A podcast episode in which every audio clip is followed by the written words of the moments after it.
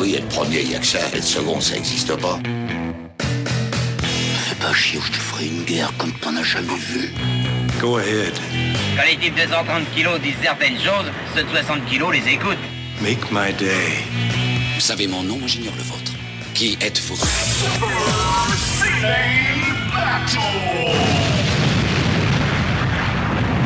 Le second, c'est un con. Super Ciné Battle, c'est le podcast nous établissons le classement ultime du cinéma. Nous prenons vos listes de films que vous nous adressez pour les classer, du meilleur au pire, afin d'obtenir LA liste ultime du cinéma. Ceci est notre épisode 190 et de l'autre côté de la France, de l'autre côté du poste, j'ai le 49.3 du podcast, alias Stéphane Boulet. Hello Stéphane, comment tu vas? Euh, Bah écoute, ça va bien, ça va bien. Euh, J'ai envie de dire que au moment où nous, enregistre, nous enregistrons ce, cet épisode, l'ambiance est un peu chaude en France, hein, voilà. L'ambiance est délétère, ouais, j'ai envie de dire. Oui, c'est ça, voilà. Les, les, gens sont énervés, allez savoir pourquoi. Euh, bref, mais sinon ça va bien, ça va bien. Écoute, ma foi, euh, ma foi, ça se passe bien. Ouais, il y a des gens, des gens sont énervés. J'ai reçu un message d'un auditeur des États-Unis qui a dit restez bien en sécurité. Et genre, je, et là j'ai dit qu'est-ce qui s'est passé? Parce que moi le seul moi, j'ai regardé, j'ai couché mon fils, j'ai regardé un film, euh, j'étais tout seul chez moi et voilà, je n'étais pas au courant. Et du coup, j'ai regardé. Il paraît que ils auraient mieux fait de pas faire les, de pas laisser les, les déchets dehors parce que c'est ça brûle facilement. Oui, oui, hein, mais, mais, alors c'est ce qu'on c'est ce qu'on appelle une synergie, tu vois, une synergie de la lutte. C'est que c'est comme dans les dans les STR, tu sais, il y en a un qui prépare le terrain, puis après l'autre qui passe à l'action. Ouais, voilà. Il y en a un qui qui prépare les bouteilles, donc le liquide, et d'autres qui allument la qui allument la mèche. Exactement. Mais pas de politique ah, jamais. dans ce podcast. Jamais, jamais. De cinéma, parce que bien sûr, on ne doit pas se mêler de ce qui ne regarde pas. Bah oui, bah de toute façon, le, cinéma et la politique, c'est deux choses vraiment complètement séparées. Ça n'a ça n'a jamais eu aucune connexion l'un avec l'autre, donc il n'y a pas de raison qu'on en fasse nous. C'est bien connu. C'est vrai. Et Stéphane, oui. c'est une, j'ai une bonne nouvelle pour toi. C'est quoi? Nous allons basculer dans les années 70 aujourd'hui. Ah, enfin.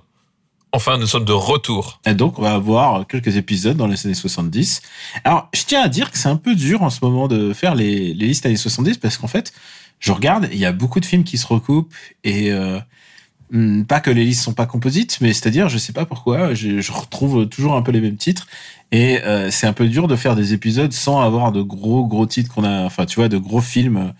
Est-ce est que tu, voilà. tu serais pas, est-ce que tu serais pas en, train de dire, sans aucun mépris aucun, que nos auditeurs ne sont peut-être pas assez curieux, tu vois? Est-ce qu'ils ont, est-ce qu'ils ont pas envie d'un peu d'originalité, tu vois? Je pense que ils, ils aiment tous un peu les mêmes choses. Voilà, et je crois que. C'est, oh, oh la rêve, oh la rêve. et je, je crois qu'en fait, ça les dépasse l'originalité, tu vois? Est-ce qu'on peut dire ça? Je pense que là, on devrait euh, faire une, une parenthèse sur ce que tu viens de dire parce que les gens vont croire, les gens vont pas peut-être pas comprendre, mais c'est quelqu'un qui nous a un auditeur qui nous a hâte, euh, au moins After Eight en tout cas, c'est-à-dire euh, toi et Benji. Moi et Benji parce que il y avait une interview de François Bégodeau, Bégodeau qui disait qui disait que il y a pas de mépris dans ce que je dis, mais et il est parti sur deux minutes de mépris, deux minutes de mépris intégral pour dire euh, je ne vais pas dire que tu as des mauvais goûts, je vais dire que ton goût n'est pas très original. oui, non mais c'est en fait en fait cette vidéo je l'avais j'avais déjà vue et euh... t'avais déjà vu Oui, je, je l'avais déjà vue parce qu'en fait elle, elle est pas elle est pas toute récente, elle était déjà passée il y a, il y a je sais pas il y a quelques mois mais elle avait pas autant fait parler. Mais euh, mais c'est assez drôle parce qu'en fait le, le, le truc c'est que euh, euh, il, il, il, essaye de, de, de, de pas être blessant et en fait en dans dans, sa, dans son espèce de de de de, de, de, périphrase en fait il voilà c'est peut-être encore pire quoi. Euh, c'est euh, donc euh, bah, il a, il passe et pour arrogant et pour pédant enfin tu, oui, tu perds oui, sur tous les plans quoi. C'est et voilà et effectivement bon après c'est un extrait isolé etc enfin c'est il, il, y a des fois il, il, dit pas que ça Bégodeau il y a des fois il dit des choses pertinentes mais là c'est vrai que l'extrait est très très drôle en fait. Et euh, il est très très drôle parce que euh, finalement, il, il, résume comme assez bien une, euh, voilà tout, tout, un pan de, de, de, de ce que c'est qu'être un, un cinéphile. C'est-à-dire qu'à un moment donné, il y a des trucs, tu dis non, mais c'est pas que c'est pas c'est pas que t'as des goûts de merde, mais quand même, je crois que t'as pas compris un truc. On, on, arrive toujours à un stade comme ça, et euh, il l'a formulé de façon tellement euh, euh, tellement élégante, ça, voilà, ça me fait rire, ça me fait vraiment extrêmement rire, quoi. Oui, et en plus sur deux minutes, quoi. En, en, name drop, en name dropant peut-être des réalisateurs qui sont intéressants mais qui du coup c'est un peu le baiser de la mort. Oui, puis c'est drôle parce qu'en fait la conclusion du truc c'est que à la fin, enfin pas à la fin, mais vers le milieu, il, il finit par dire euh, ouais, bon, globalement, aimer Marvel, euh, c'est c'est c'est rigolo, mais c'est pas très intéressant. Mais par contre, euh, enfin, aimer Marvel et les films de super-héros. Mais par contre, euh, Batman, comme j'aime bien, bah du coup, c'est bien, tu vois. Ouais, bon bah, ok. oui, les autres ils font des entrées, mais Batman ça va. Donc Pourquoi? Peut-être parce qu'il est habillé en noir, Je peut-être sais qu'il pas, fait la oui. gueule, peut-être qu'il balance des poubelles, j'en sais rien. quoi. Non mais voilà, c'était euh, c'était assez drôle et puis euh, voilà, moi ça moi ça m'a vraiment fait rire. Et du coup j'ai j'ai une capture de, de François Bégodeau sur mon téléphone maintenant et dès que je recommande un truc un peu chelou, euh, je l'utilise parce que voilà, ça me fait rire. Écoute, moi j'ai une quote que j'utilise maintenant tous les jours, c'est euh, Stéphane, je note Oui. objectivement que ton goût n'est pas très singulier. Voilà, c'est- c'est- et c'est une excellente citation. Ah, Putain. Alors on commence vraiment l'épisode en, en, en disant du mal et c'est c'est moche, c'est moche, je te le dis Stéphane. C'est pas non bah oui, en plus en plus encore une fois, bah, je trouve que c'est c'est vraiment l'extrait c'est-à-dire qu'en fait, il fait un podcast François Bé- Bégodeau euh, que comme tous les podcasts en fait qui existent, je ne l'écoute pas. Donc je ne peux pas me dessus, mais c'est juste que cet extrait isolé est vraiment extrêmement drôle quoi. Donc euh, voilà. S'il faut ser représentatif, j'en sais rien en fait, mais euh, voilà, ça m'a fait rire. J'en sais rien en plus. hein. Euh, Stéphane, Oui, c'est moi. euh, je disais je disais juste sur les listes, je disais juste j'ai un peu du, du mal à, à, à- sur les années 70 parce qu'il y a beaucoup de gens qui utilisent des grands films et en fait euh, bah ils utilisent pas trop les, les, les petits alors que c'est bien de faire des listes composites et c'est justement ça qui permet de faire un peu le, le sel de cette émission c'est qu'on on, ça, on, on parle de films un peu anecdotiques mais aussi euh, de films qui sont importants de films qu'on ait vus enfin voilà c'est le but c'est que je, je puisse faire une soupe une sélection et que ça soit plus ou moins drôle euh, à écouter euh, c'est pour ça que dans les épisodes précédents, par exemple, il y avait un épisode où on a parlé à la fois du film avec Jennifer Lopez et Ben Affleck et aussi euh, d'autres bons films, tu vois. Par exemple, tu vois, c'est ça le. Il faut qu'il y ait des, des hauts et des bas, tu vois, dans cette C'est ça, émission. faut, faut qu'il y ait un équilibre. Mais ap- mais après, c'est ce qu'on disait aussi, c'est qu'il y a certaines décennies finalement. euh, Est-ce que Voilà. les gens euh, ont, ont vu les mauvais films en fait? C'est ça la vraie question. Tu vois euh, Est-ce que qu'ils les années existaient. 70, c'est quand même une vraie sélection euh, de qualité en général, quoi. Voilà. Ouais, général. Mais en fait, c'est parce que voilà, c'est encore une fois, enfin nous, c'est des, années qu'on aime beaucoup. euh, et puis en termes de voilà, cinéma en tout cas euh, occidental, c'est quand même des années qui sont qui sont très très riches en, en termes de de- d'idées, d'innovation et tout. Et voilà, et je me dis effectivement, c'est peut-être aussi que les gens globalement et nous les premiers, on, on- les mauvais films, on les a pas tant regardés que ça en fait. Euh, c'est peut-être ça. Je ne sais pas. C'est vrai. Écoute, j'ai pensé à un truc à faire et ce coup-ci, je vais réussir à le faire au début. Je vais euh, remercier les patriotes. Oh putain, c'est beau. Comment on progresse? Des années de d'études commerciales pour en arriver là. C'est vraiment le nul, le nul en commerce, mais je remercie tous les gens qui soutiennent ce podcast, patreon.com slash RPU. Et je l'annonce de cet épisode, euh, le, le tiers, euh, je- alors le tiers de, qui vous permet d'accéder au, au podcast en avance, euh, sera baissé. C'est-à-dire que euh, il était, il était, euh, bah, il y a plus assez de gens pour justifier le fait de vraiment se grouiller à faire le travail. Donc du coup, euh, pour euh, inciter les gens à, à soutenir ce podcast et aussi euh, ceux qui veulent qui veulent l'écouter en avance, euh, ce tiers ça a vraiment baissé. Alors je je peux pas vous dire à combien aujourd'hui parce que parce que on est en train d'enregistrer, comme vous l'avez entendu, c'est l'épisode du 49.3. Euh, ça se trouve, je sais pas ce qui se passe dans, dans deux semaines. Oui. Voilà. Enfin, S'il faut, il y a plus de réseau électrique. Hein, voilà. Euh, Donc euh, Voilà. plus personne pourra nous écouter. il y a plus d'internet et, je- et bon mais que tu changes ou non les, les les tiers de Patreon voilà mais du coup euh, pour la première fois je vais je vais changer les tiers de Patreon et du coup avant il était euh, bah il était assez coûteux il y avait pas assez de gens et c'est vrai que je remercie les gens qui ont qui ont soutenu à cette hauteur mais euh, mais je vais le baisser en tout cas et euh, comme ça euh, comme ça si vous voulez l'épisode plus tôt euh, et ben il suffira de, de de mettre la somme indiquée je pense que ça sera euh, ça sera 15 euros voilà c'est- Eh ben, c'est- une bonne chose de savoir, à savoir que les, les paliers du Patreon de Super Ciné Battle ne sont pas indexés sur le, le prix du pétrole comme visiblement tout le reste. Euh, oui voilà. c'est vrai on est la seule chose qui baisse et euh, mais aussi C'est la déflation. s'il n'y a pas assez de gens pour le, le prendre, bah, il faudra que je le- je l'enlève tout simplement parce que ça fait, ça ferait vraiment plus de travail alors que, euh, euh, alors que voilà, il faut, tu vois, il faut se motiver hein, pour faire le travail. Et en plus, Euh, comme tu le sais, j'ai changé de logiciel de montage, donc euh, maintenant je monte aussi sur euh, sur Reaper comme maintenant, comme Benji, je peux je peux je peux maugrer. Ah, il faut updater, il faut updater Reaper, euh, une phrase qu'on entend à chaque fois. Et, euh, et du coup, oui, non, ça fait ça fait un peu de boulot euh, ces, ces derniers temps, donc euh, voilà. Et et aussi, ça permet de justifier aussi le monteur qu'on utilise de temps en temps, donc. Euh, euh, Baptiste, euh, il, il, euh, on le remercie, il a, il l'a pas fait depuis depuis très longtemps sur Super Ciné. Enfin depuis quelques, il l'a pas fait depuis quelques épisodes là sur Super Ciné, c'est moi qui le fais.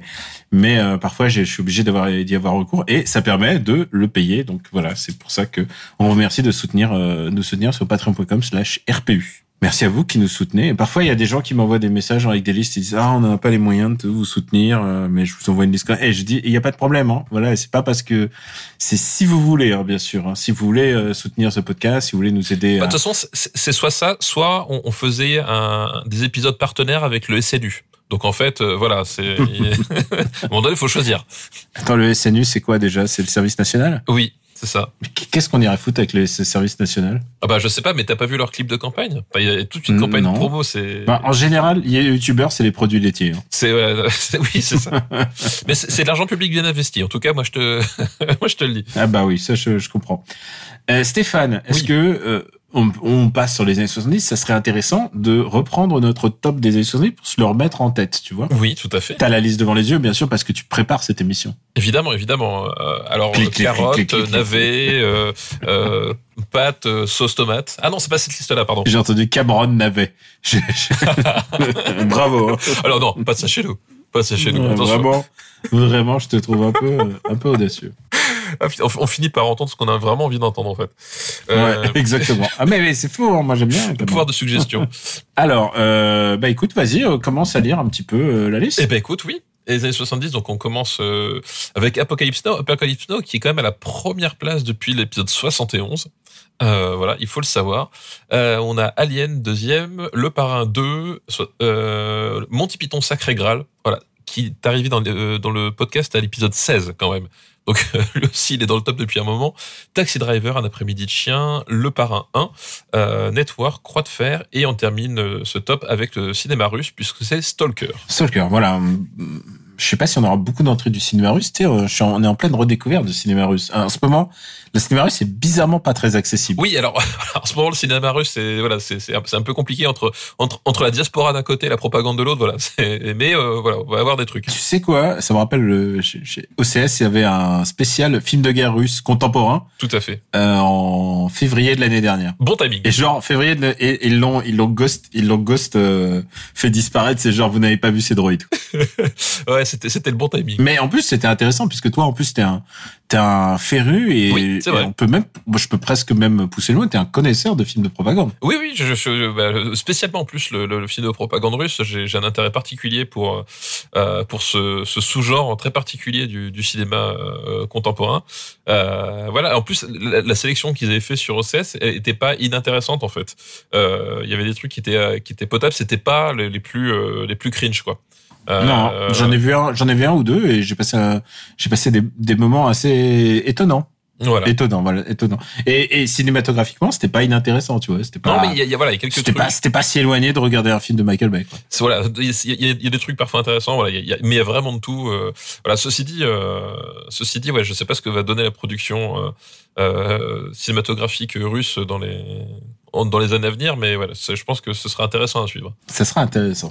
Ensuite, on continue, hein, parce que on va faire au moins les 30 premiers. Hein. Euh, ensuite, c'est Dirty Harry, Oui, Rollerball, Baby Cart, donc euh, qui aurait été premier si tu si, si c'était moi qui faisais la liste hein, tout seul, mais ah bah oui. Évidemment, on le rappelle, le marbre, c'est, euh, il existe déjà. Voilà. Le marbre, on fait juste, on fait juste le découvrir, hein, bien sûr. Et puis il, il- il est impartial et euh, il est juste. Voilà, c'est. Ouais. Voilà, c'est. Il se défait complètement de nos avis. L'homme des hautes plaines, Voyage au bout de l'enfer, Moisson du ciel. Donc euh, le premier Terrence Malick de cette liste. Et en même temps, je pense que ce sera le seul. Est-ce qu'il n'en a pas il a- Le deuxième, il est dans les années 80 déjà, non? Euh, Il me semble bien, ouais. J'ai plus le temps, mais il me semble bien, ouais. J'ai plus la temporalité. Tu vois, après, euh, au bout d'un moment, bah, il y en a plus. Euh, si, quoi que non, non, la, la balade sauvage, il doit être dans les années 70. Balade sauvage, c'est fin 70. Ah non, ah, ça sera peut-être pas le seul. Ouais. Il doit être dans les années 70 quand même, balade sauvage, je me dis. Ouais. On va vérifier. Je vais vérifier s'il n'y a pas des listes, hein, la balade sauvage. Moisson du ciel, donc, Lady Snowblood. 17e, euh, qui est 17e, on l'a vu dans le 17e épisode. Tu vois, Ouais, c'est très des- Il y a des signes. 18e, la fureur de vaincre. 19e, la fureur de dragon. Euh, dix- euh, et 20e, le cercle rouge. Voilà. Et à la 21e place, on a le premier documentaire de, de cette liste avec Soleil Vert. Euh, ensuite, on a euh, De l'or pour les braves, euh, Superman, euh, Les aventures de Rabbi Jacob 24e place, La femme scorpion 25e, Drunken Master 26, Barry Lyndon 27, E-Comicer 28, 29 avec Papillon et on termine le top 30 avec Frankenstein Junior. Frankenstein Junior, donc un, un, un petit Mel Brooks. Et tu sais quoi, j'ai envie de faire, j'ai envie de faire aller au moins jusqu'au, c'est, c'est oh, quand même, c'est Frankenstein le 30e, on avait Papillon, Icomicar qui est 28e, on a quand même une liste, un top 30 très très puissant quand même. Hein. Euh, Oui, donc oui, le- bah, même, même tu peux descendre au moins jusqu'au jusqu'au 50 facile, 52, pff, même plus. Star Wars est 70e. Oui, voilà, c'est vous dire la qualité du top quoi. Solaris est 80e par exemple. Tout à fait, tout à fait. On a C'est pas mal. On a quand même plein de trucs, ouais. Ah bah tu vois, Ba- Balade sauvage, il est là, 51e place, je le vois. Ah, on l'a déjà vu. Ouais. On a déjà vu Balade Sauvage. Voilà. D'accord, ok. Bah, donc, on les deux, on les deux Malik. on a deux Malik des 70. Euh, donc, Halloween 31e. Nous, nous sommes tant aimés 32e. Euh, les trois jours du Condor, euh, 33e. The Warriors, 34e. L'épreuve de force, euh, 35. L'épreuve de force. Mais oui. Vos gauntlettes, donc. Un film qu'on aime beaucoup. Oh, qu'on aime énormément. Ah, moi, j'aime passionnément ce, ce film. Euh, The Duelist, The Street Fighter. Alors, The Street Fighter qui s'appelle en français, rappelons-le, Autant en emporte le Nunchaku. Voilà. Le- C'est ne, ne pas confondre avec le jeu vidéo. Voilà, c'est c'est le premier film de la saga avec euh, Sonny Chiba. Voilà, c'est le premier Sonichiba. Annie Hall, 38e, 39e Dersu Uzala et 40e Zombie. Tout à fait. Dawn of the Dead. Après, c'est vraiment la chute libre puisque c'est euh, Chinatown, le cimetière de la morale, Oui, trois, Peur sur la ville, Après, c'est plus, c'est plus intéressant. Voilà. Rocky Horror Picture Show, le Mon nom est personne, le locataire, le justicier de Shanghai, le combat là-bas. C'est quoi vraiment le premier truc où tu te dis ah c'est moins bien? Le premier truc où je me dis ah c'est moins bien. Genre ah vraiment on est en chute là. Euh, Je, je re- je regarde, hein, on est déjà euh, conversation secrète, c'est toujours bien. ah oui, non, bien sûr. Euh, La combe Lucien, euh, il est 101e. Le vieux, le vieux fusil 104e. ouais, non mais ouais, c'est c'est ouais, c'est des bons films quand même les années 70 hein, la vache. Yakuza 119e. Hanzo the Killer, euh, Hanzo, pardon, Hanzo the Killer, Hanzo the Razor. Euh, il est 124e. Bah, tu vois, tu vois là, voilà, je pense que le 122, 123, on commence. Ouais. euh, Moonraker, voilà, on commence à être. Euh, ouais, voilà, tu vois, Godzilla versus Mecha Godzilla, voilà, on commence tout doucement à être dans les trucs où bon, on se dit. Zardos, Tora, Tora, Tora. Tora, Tora, qui est pas, qui est pas inintéressant. hein. Non, qui, qui est bien, non, non, mais qui a, qui a ses, qui a ses. J'ai oublié qu'on avait un John Wayne dans les années 70. On a le dernier des gens. C'est vrai, exact. Épisode 70. Euh, qui est pas un John Wayne inintéressant. Non, bah encore une fois, c'est pas un John Wayne intéressant. C'est un, c'est un John Wayne crépusculaire, mais euh, bon, qui, Ouais. qui est pas non plus, euh, voilà, c'est pas, c'est, c'est pas le plus, euh, le plus brillant de tous, qu'on va dire. Oui, non, mais c'est pas John Wayne de, du début. Alors, écoute, on va, on va, ah, attends, est-ce qu'on regarde la fin de la liste? Tiens, ça serait intéressant, parce que ce sera, et alors, on peut vous l'annoncer tout de suite. Je crois qu'on a, entre temps, on a un devoir de vacances. Ah. Vous voulez, on vous fait le suspense, restez jusqu'au bout. Euh, on regarde la fin. Alors, il y a Podane 164. Ah ouais, lâcher les bolides, Amityville, le commando des morts vivants. Euh... Ah, c'est dur pour les commandos des Morions parce que c'est quand même un film un peu rigolo. Oui, oui, c'est vrai. que Rétrospectivement, on se dit effectivement, euh, euh, le film a un certain charme. Euh, on remarque Star Wars Holiday Special aussi, hein, un certain charme, c'est-à-dire que les, les scènes de sexe avec des Wookiees, il n'y a pas 36 des films euh, qui, qui en ont. Voilà. Moi, je, moi, je regarderais, je regarderais les nouveaux films Star Wars que s'ils, euh, ils reconnaissent le, Oui, comme la famille, la famille. et le, et le VR sexe, et le VR sexe de Wookie. Voilà, euh, Jardin des extraterrestres, ça devient compliqué. Un amour de coccinelle, La bataille de la planète des singes, Driller Killer, vraiment gros film de merde. Euh, les Bidas en folie, Lady Oscar, Spermula, j'avais oublié qu'on avait parlé de Spermula. Et le dernier Tango à Paris, qui est le dernier. Voilà. Et on peut le dire, c'est vraiment de la merde. Ouais, c'est Bertolucci, mais alors c'est pas, enfin c'est un film que C'est pas celui que t'as envie de voir. c'est pas celui que t'as envie de voir, effectivement. Et bah, euh, je propose qu'on on, on s'y colle, Stéphane. Eh ben on est parti. Allez. Première liste qu'on va voir, elle nous est envoyée par Ludo, Akae, Aaron Dream. Eh ben merci euh, Luco, Akai, Erendrin. Ludo, Ludo, pas Luco. J'ai dit Luco, bah merci Ludo. J'ai entendu Luco. Bah c'est possible, j'ai Je sais pas ce que je dis. Oui, en même temps, c'était dyslexique, même des oreilles. Ouais, exactement. Et alors, il faisait une référence à un, épisode qu'on a fait en 2020, donc ça remonte déjà, putain. Souviens-toi. Ouais, c'est c'est une, une autre époque. Ah ouais, en plus, on était, on devait sortir du confinement à l'époque.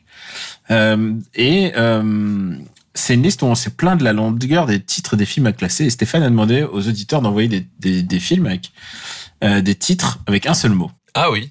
Bah, Et donc, euh, et donc, il dit, je respecte les consignes de Air Director. très très bon.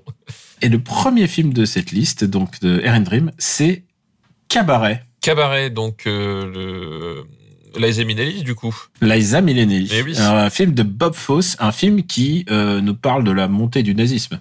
qui nous parle de la montée du nazisme, effectivement. Ouais. Euh, On affronte la, la montée du nazisme. C'est un film, euh, c'est un film, c'est un film très complet et franchement quand tu le vois, tu te dis ah c'est les années 70, mais en fait pas du, pas du, t'as des doutes sur ce que tu vois. Quoi. bah, euh, bah déjà, le, film, effectivement, se, déroule dans les années 30. Euh, voilà, et au début des années 30, c'est-à-dire qu'on est, euh, on est sur cette période un peu charnière, voilà, où c'est la fin des années folles. Euh, puis on bascule effectivement dans une décennie un poil moins, moins joyeuse, on va dire.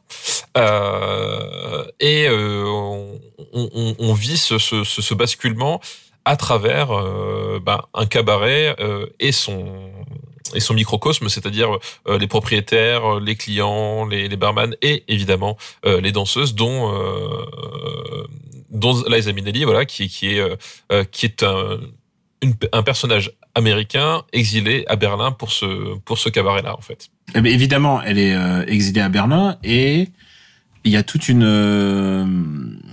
D'abord, il y a deux, il y a deux thèmes centraux. Évidemment, il y a le judaïsme. Euh, puisque euh, il y a la persécution des juifs, il y a des gens qui se cachent.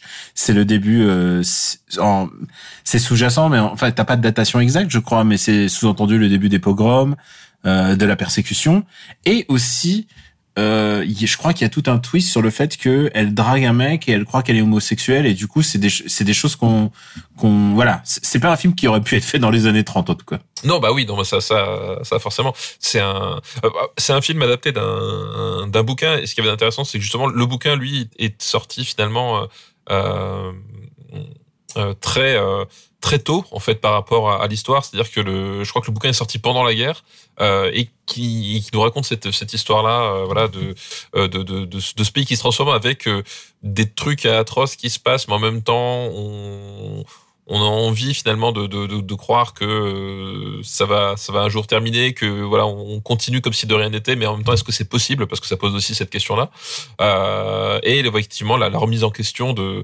de, de, de, beaucoup de choses, de voilà effectivement être ce qu'on est de- devient quelque chose de, dangereux intrinsèquement quoi. Ouais. Et bien sûr, avec euh, plusieurs fois sont suggérés euh, de manière très très forte la montée du nazisme. On voit, je crois qu'il on voit une croix gammée à un moment, mais mais c'est vraiment, c'est genre c'est en filigrane quoi. Enfin c'est pas en filigrane quoi.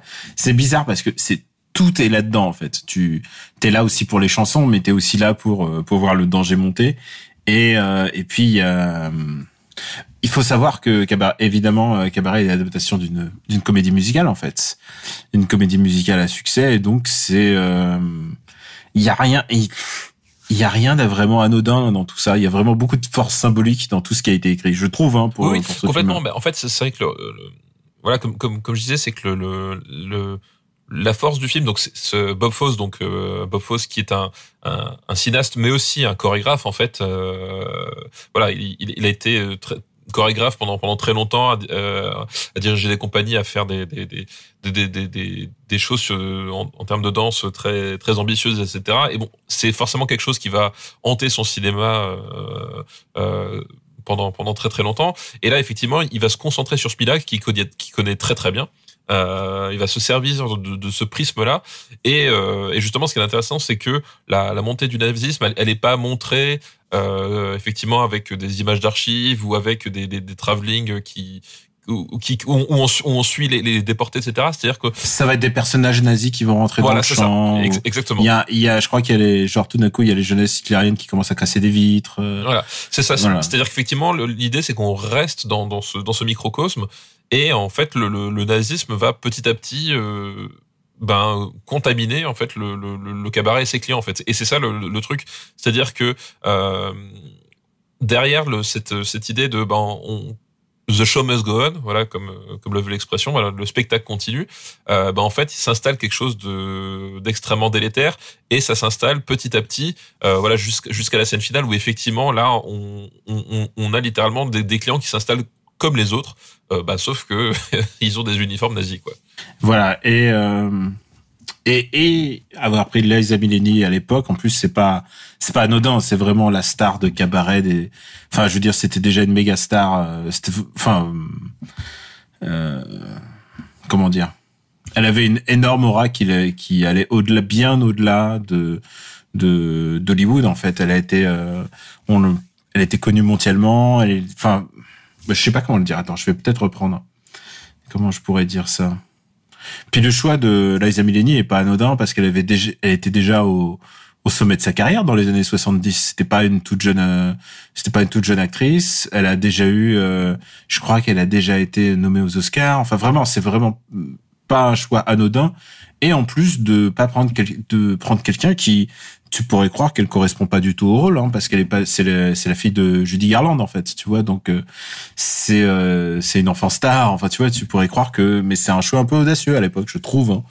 Et ce qui lui vaut d'être d'être une icône et une icône euh, en l'occurrence gay puisque euh, en fait tout le tout le thème du film en fait est basé là-dessus hein. c'est à la fois une métaphore euh, enfin pas une métaphore c'est à la fois une une c'est à la fois une représentation de la montée du nazisme de la persécution des juifs mais aussi évidemment euh, de euh, bah, de la persécution des homosexuels puisque c'est aussi le thème du livre en fait puisque l'auteur racontait aussi euh, les persécutions dont il a dont il a été victime et voilà c'est c'est c'est un espèce de comédie musicale adaptée en film à à tiroir quoi. Il faut, il faut c'est intéressant d'y aller en étant un peu documenté sur qui est qui à cette époque-là.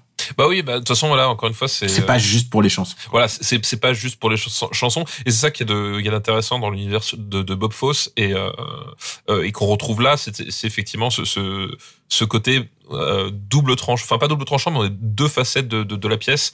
Euh, voilà, avec d'un côté le, le la beauté brute bah, de des chorégraphies, euh, de, des mouvements euh, de Liza Minnelli et de la troupe, euh, beauté de la mélodie, et en même temps euh, tout autour en fait cette espèce de, de de, de côté très très dur, très très noir, très et, et cette déliquescence euh, qui, qui qui va petit à petit contaminer.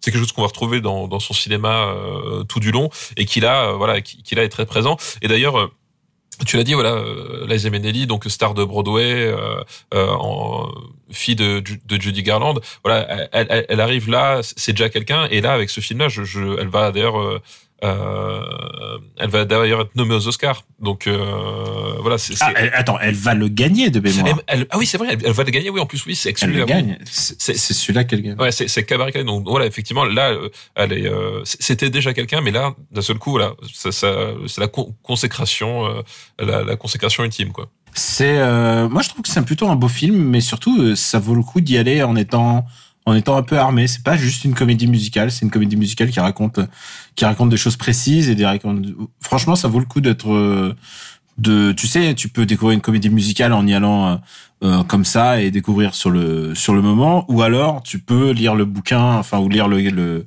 le livret et lire les paroles et lire le aussi le contexte parce que chaque chanson a a une a un intérêt en fait, un intérêt et surtout ce qu'on appelle des innuendo quoi, c'est-à-dire des sous-entendus euh, des sous-entendus. Et là en l'occurrence il y en a vraiment vraiment vraiment beaucoup quoi. Bah, en plus enfin c'est d'autant c'est même aussi intéressant pour euh, pour les gens qui n'aiment pas forcément les comédies musicales euh, ce qui est mon cas euh, puisque là le... je, je, suis pas ouf hein, je tiens à dire je suis pas ouf des comédies musicales. on a déjà eu ce truc. Regardez où est classé Podane chez nous. Oui c'est vrai. Non mais voilà bah, moi non plus je, je, suis pas je suis pas je, suis pas extrêmement fan des comédies musicales en, en, tant que genre mais là ce qui est intéressant c'est justement comme on a le le contexte du cabaret. Donc en fait, c'est l'exercice, en fait, le l'exercice du, du, numéro musical s'exécute dans un dans un cadre qui finalement est, est, est, euh, facilement identifiable. C'est-à-dire que si à un moment donné, tu as du mal à te projeter dans une comédie musicale, là, le, le, le, le les, les moments euh, musicaux chantés ben, sont justifiés parce qu'on est dans un cabaret. Enfin voilà, il y a, y, a, y a une espèce de, de, de, cadre qui peut faciliter aussi si tu as une espèce d'appréhension par rapport au genre et qui fait que euh, qui fait globalement effectivement tu t'es, peut-être moins déstabilisé que par un, un registre plus classique. Et puis euh, voilà, il y a et sans doute vous serez impressionné par la modernité en fait du bouquin, enfin du livret, parce que euh, ça parle de choses, euh, ça parle de choses euh, pas qui sont claires aujourd'hui. Enfin pour vous maintenant, euh, le- les sous-entendus homosexuels sont seront évidents, euh, mais euh, mais pour l'époque, ça parle sexualité beaucoup, ça parle de sexualité très crûment. Et moi, je peux comprendre complètement que bah, la comédie musicale a cartonné et aux Oscars, ça, et aux Oscars. D'ailleurs, tiens, attends, je regarde aux Oscars. Alors, il n'a pas eu le meilleur, l'Oscar du meilleur film. Tu sais pourquoi? Non, alors c'est, je, je sais pas quelle année il est sorti, mais c'était, c'est pas l'année du parrain ou du parrain 2 Euh, Bah, c'est l'année du parrain 1, puis c'est Ah ouais. 73. Voilà, c'est ça, c'est ce qui me semblait. Ouais. C'est genre, euh, bon, c'est l'année où il fallait pas sortir, quoi. Mais Bob Fosse a été meilleur réalisateur, puisqu'il gagne meilleur réalisateur devant euh, John Borman pour Délivrance, Gentle pour les, les immigrants, Mankiewicz pour Le Limier, et Francis Ford Coppola pour Le Parrain. Ouais, bah comme quoi, tu vois. C'est quoi en combat singulier? Exactement. Le meilleur acteur, c'était Marlon Brando. Et par, euh, et par contre, meilleur acteur dans un second rôle, Joel Grey, qui joue dans Cabaret, gagne devant James Caan et Robert Duval et Al Pacino. Ah, ah ouais, bon, tu vois. Tu vois, c'était...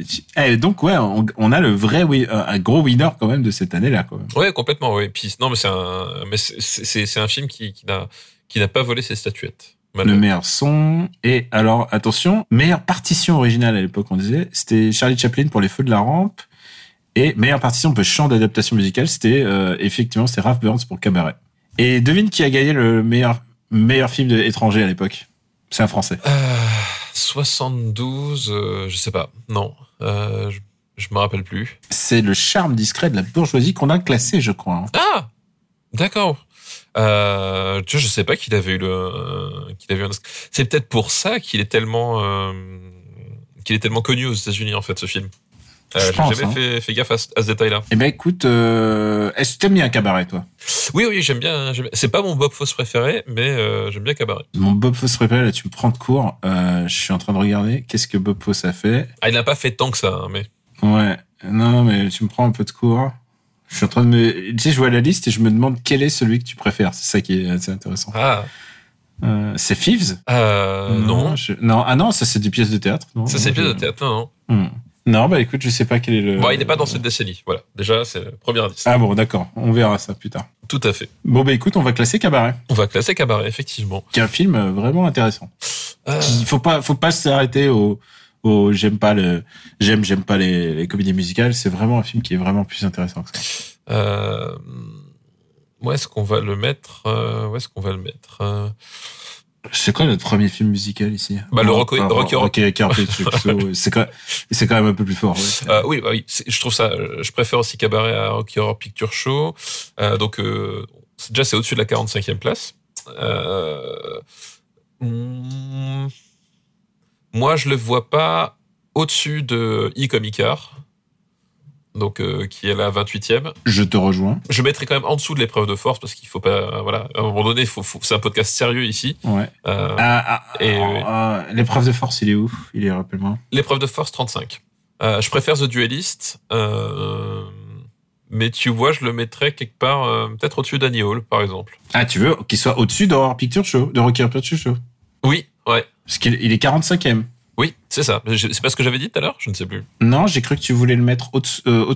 Non, non, moi je, non, non, je, je, je pensais le mettre au-dessus. Bah, je, je suis peut-être mal exprimé. Euh, je mettrais ça sous le cimetière de la morale, moi, tu vois. Euh, alors, mets-le-moi. un- Hmm. Ah ouais, mais il y a les proies et peur sur la ville. Ah, Mais ouais, ah putain, putain, ça c'est bien joué. Ou alors, amené, j'ai amené ton regard là-dessus. Ouais, ouais, exact. Alors, bon, en dessous peur sur la ville alors. Et juste au-dessus du Rocky Horror Picture Show. Bah voilà, en fait, on en revient toujours là. On en revient au même. Bon, Cabaret est désormais c'est bien manœuvré. 45e de ce podcast. Euh, de, ce, de, ce, de ce marbre. De ce marbre, effectivement. On va continuer le deuxième film avec une euh, un, donc un, un titre court en un mot puisque c'est le thème de de, de sa liste. C'est Orca. Ah, Orca, alors je ne l'ai pas vu. Je vois exactement ce que c'est. Je vois la bande-annonce. Euh, je vois tout. Euh, Enfin, en fait, si, je l'ai vu, mais je l'ai vu il y a une, ép- une époque tellement lointaine que euh, voilà. Moi, je, pourrais, je pourrais pas en parler en plus. Euh, voilà, je, je, je m'en, je m'en souviens, je m'en souviens plus du tout. Euh, je, je l'avais vu parce que euh, je m'étais dit, ah chouette, euh, c'est les Dents de la Mer avec un orc. Euh, mais très honnêtement, j'ai un souvenir, mais vraiment beaucoup trop lointain, beaucoup trop lointain, et je, je pourrais pas le classer honnêtement. Ouais, autant, on se donner l'occasion de le revoir. Ouais, autant se donner l'occasion de le revoir. Et moi aussi, hein, je pense que je suis un peu déficitaire là-dessus sur Orca. Je sais juste, je sais juste qu'il y a les musiques d'Ennio Morricone. Voilà. C'est, c'est pour pour resituer, ben c'est effectivement c'est un film euh, avec des, c'est un film italien, donc euh, euh, enfin. anglo-italien, je crois, un truc comme ça. Enfin, bref. Mais avec avec des acteurs. oui, ça. Avec parce qu'il y a Richard Harris et Charlotte Rampling, voilà. Voilà. Et Charlotte Rampling, donc qui fait un peu le lien entre France et France et euh, Angleterre. Quoi. Voilà. Et donc euh, musique d'Ennio Morricone et euh, voilà. Et c'est enfin le, le, le, la promesse effectivement d'avoir les dents de la mer mais avec un orc parce que du coup ça fait pas le même animal. voilà. Mais c'est à peu près tout, tout ce dont je me souviens. On est dans les dents de la mer exploitation. Ah bah oui, bah évidemment. Je pense que même c'est un film clin d'œil à ce, à ce niveau-là. Ouais. Et bah on continue avec cette liste avec de monosyllabiques, euh, non bisyllabiques, mais mais en un seul mot. C'est titre court. Et c'est Rocky. Est-ce que tu as vu Rocky? Euh, Rocky, Rocky, je... ça me dit rien du tout. C'est Rocky, je... je... pense pas que c'est un film qui qui est qui est euh, voilà qui a intéressé beaucoup de gens parce que j'ai vraiment aucun souvenir. T'es sûr qu'il y a un film qui s'appelle Rocky qui est sorti dans les années 70 Je suis catégorique. Je pense même qu'il y en a même trois puisqu'il y a Rocky oh. Horror Picture Show. Elle est bonne, hein euh, Oui, elle, est très très bien. Elle est bizarre cette cette licence hein, quand même. euh, bah oui, Rocky, bah oui, euh, Rocky, Rocky, ben euh, film du réalisateur de Karate Kid. Euh, et ça, on ne le dit pas assez. C'est vrai, c'est John euh, Avildsen. Euh, John Avildsen, euh, bah c'est euh, c'est un film qui qui qui est euh, essentiel, je pense, dans le cinéma américain des années des années 70. je pense que ouais, y a, y a un gros classique américain à voir, c'est celui-là quand même. Il y, a quand même un, un, un, avant, un après, à, à, plein de raisons. bon, la première raison, évidemment, bah, c'est c'est son sa star et son scénariste principal, Sylvester Stallone euh, voilà, qui euh, qui sort brusquement de l'anonymat, c'est-à-dire que euh, on, on l'a déjà évoqué quand on avait parlé des autres Rocky, parce que je crois qu'on avait classé Rocky 4 euh, au moins et le 3 de, de, de souvenir. Euh... Ouais, on n'a pas on n'a pas classé le 2, c'est sûr. Voilà. Donc euh... et qui est le 2 qui est les années 70. Oui, qui est, qui est 79 du coup, c'est deux, deux ans plus tard. Euh, voilà, donc Rocky, ce qui est intéressant dans tous les Rocky, c'est que à chaque fois, euh, même si le film euh, est raté, il y a toujours une, lecture par rapport à euh, la vie et la carrière de Sylvester Stallone en fait. C'est-à-dire que tu, peux resituer où en est Stallone dans sa carrière et, et dans sa relation avec avec lui-même en fait. Et tous les films Rocky sont marqués par ça. Vraiment, c'est un truc qui qui est qui hyper hyper prégnant et hyper intéressant à voir. Et là, bah, littéralement l'histoire de Rocky, c'est l'histoire d'un de quelqu'un d'un individu insignifiant et, et raté euh, qui d'un seul coup accède à, à un statut de, de, de, de star sans, sans, vraiment comprendre ce qui lui arrive quoi. Et Stallone c'est exactement ce qui va se passer, c'est-à-dire que c'était personne, c'était vraiment personne euh, avant de sortir euh, avant de sortir Rocky. Hein, on avait, il y avait eu les voilà des c'est connu maintenant, euh, il avait tourné dans des dans des films érotiques qui sont ressortis euh, par la suite. Euh, mais du coup, voilà. Vague, ouais, mais vraiment, ouais. Oui, oui. Bah... J'y érotique parce qu'effectivement, c'est pas, c'est pas du porno, contrairement à la, à la, à la rumeur en fait qui, euh, qui avait. Euh, qui avait couru, c'est pas du porno, c'est une espèce de, de, de, film vaguement érotique, enfin une espèce de truc, euh, bon, c'est pas très intéressant. Euh, film qui était, qui d'ailleurs est ressorti sous le titre Les Talents Italiens. On se demande comment, hein, pourquoi, bizarrement. Euh, mais du coup, c'était personne et euh, voilà, il écrit ce scénario euh, en s'inspirant de, de, de, en s'inspirant de, de, sa vie, en s'inspirant aussi de, de sa vision finalement du euh, du monde et de l'Amérique. Euh, il propose ce scénario, le, le, le voilà, le, le, scénario euh, plaît, on se dit voilà, il y a vraiment un truc à, à jouer, et il arrive, euh, il arrive quand même à, à, à, à s'imposer en tant qu'acteur principal, euh, alors que ben techniquement, euh, il, encore une fois, il n'était personne, il n'avait fait aucune de ses preuves. C'est-à-dire qu'il y a vraiment un, un, voilà, un côté conte de fait dans la genèse même de ce, de ce film-là, au-delà même de son succès euh, commercial et même, euh, même euh, académique, hein, puisque c'est, il a, voilà, il a, raflé des, des Oscars majeurs cette année-là, quoi. C'est aussi, je pense que c'est le, c'est le classique de, de son époque. Littéralement, c'est, c'est un des gros classiques des années 70 parce que il, il a tous les thèmes qu'il faut pour euh, pour un film des années 70, à savoir euh, c'est un mec qui vient de rien et qui s'enrichit et qui, qui devient quelqu'un. Voilà, tout à fait. Ouais. Il y a l'aspect Rise and Fall. Euh, il y a aussi euh, l'aspect American Dream. Ah bah complètement. Genre euh, croire en tes rêves, un jour ça va t'arriver.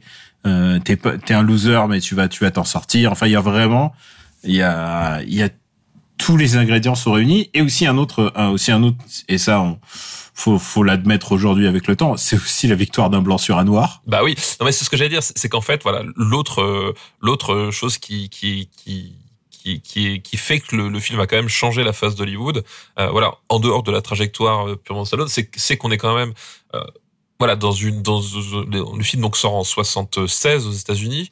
Euh... Et est inspiré d'un combat réel. Ah oui, oui, tout à fait, oui. Alors, je peux pas te sortir le nom des boxeurs de, de ma tête, mais il y a, il y a un combat contre, je crois que c'était Mohamed Ali contre un autre, et et et du coup, euh, et et du coup, il y a ça s'est terminé genre au dernier round, enfin genre un truc ultra disputé, un mec un nobody.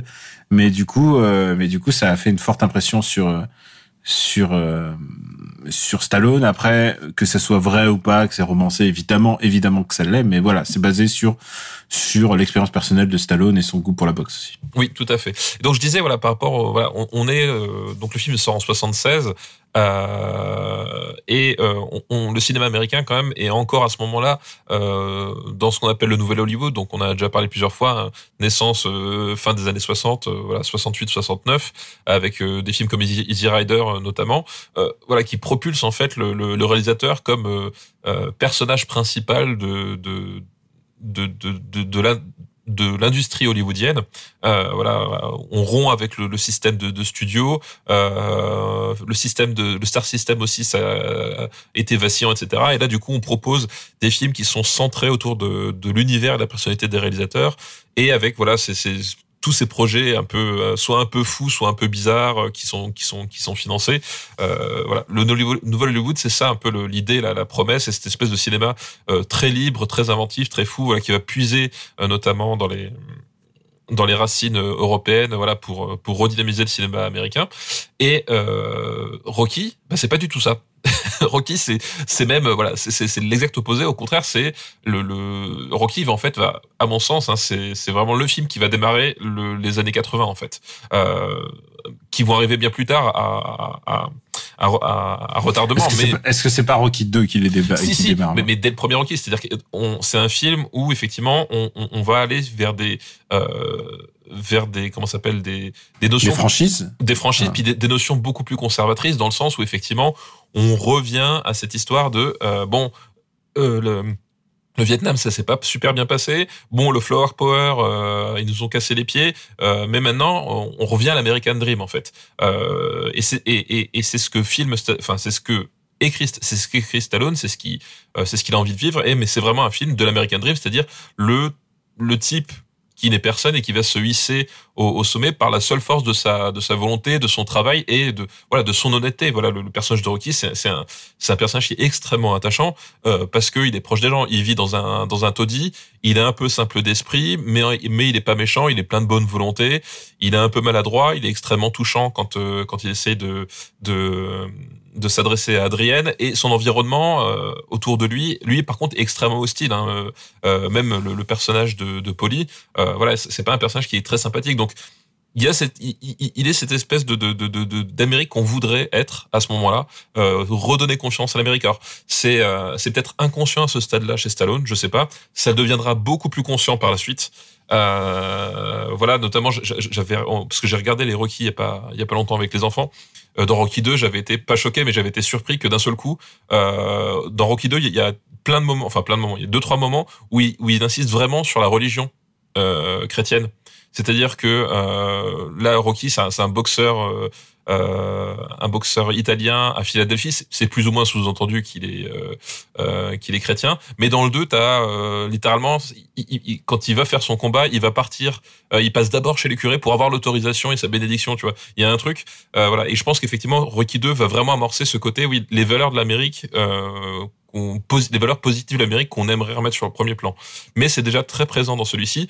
Et notamment, ça passe avec cette espèce de, de, de, symbole inversé. Et là, à mon avis, encore une fois, je pense que c'est très inconscient euh, chez Stallone, mais de euh, de la victoire du blanc sur le noir, c'est-à-dire pas la victoire sportive, euh, puisque Divulgachi à la fin c'est euh, euh, c'est Apollo Creed qui gagne, mais la victoire symbolique en fait. C'est-à-dire qu'il va gagner le cœur du public, voilà, et à travers lui, en fait, c'est voilà, c'est les, les, la confiance retrouvée dans les valeurs de, de l'Amérique, quoi. Et ouais, et d'ailleurs, à tel point que quand il euh, quand bah le, on peut commenter quand même ce film, ce film que tout le monde a vu la fin, au moins ne serait-ce qu'en voyant Rocky 2.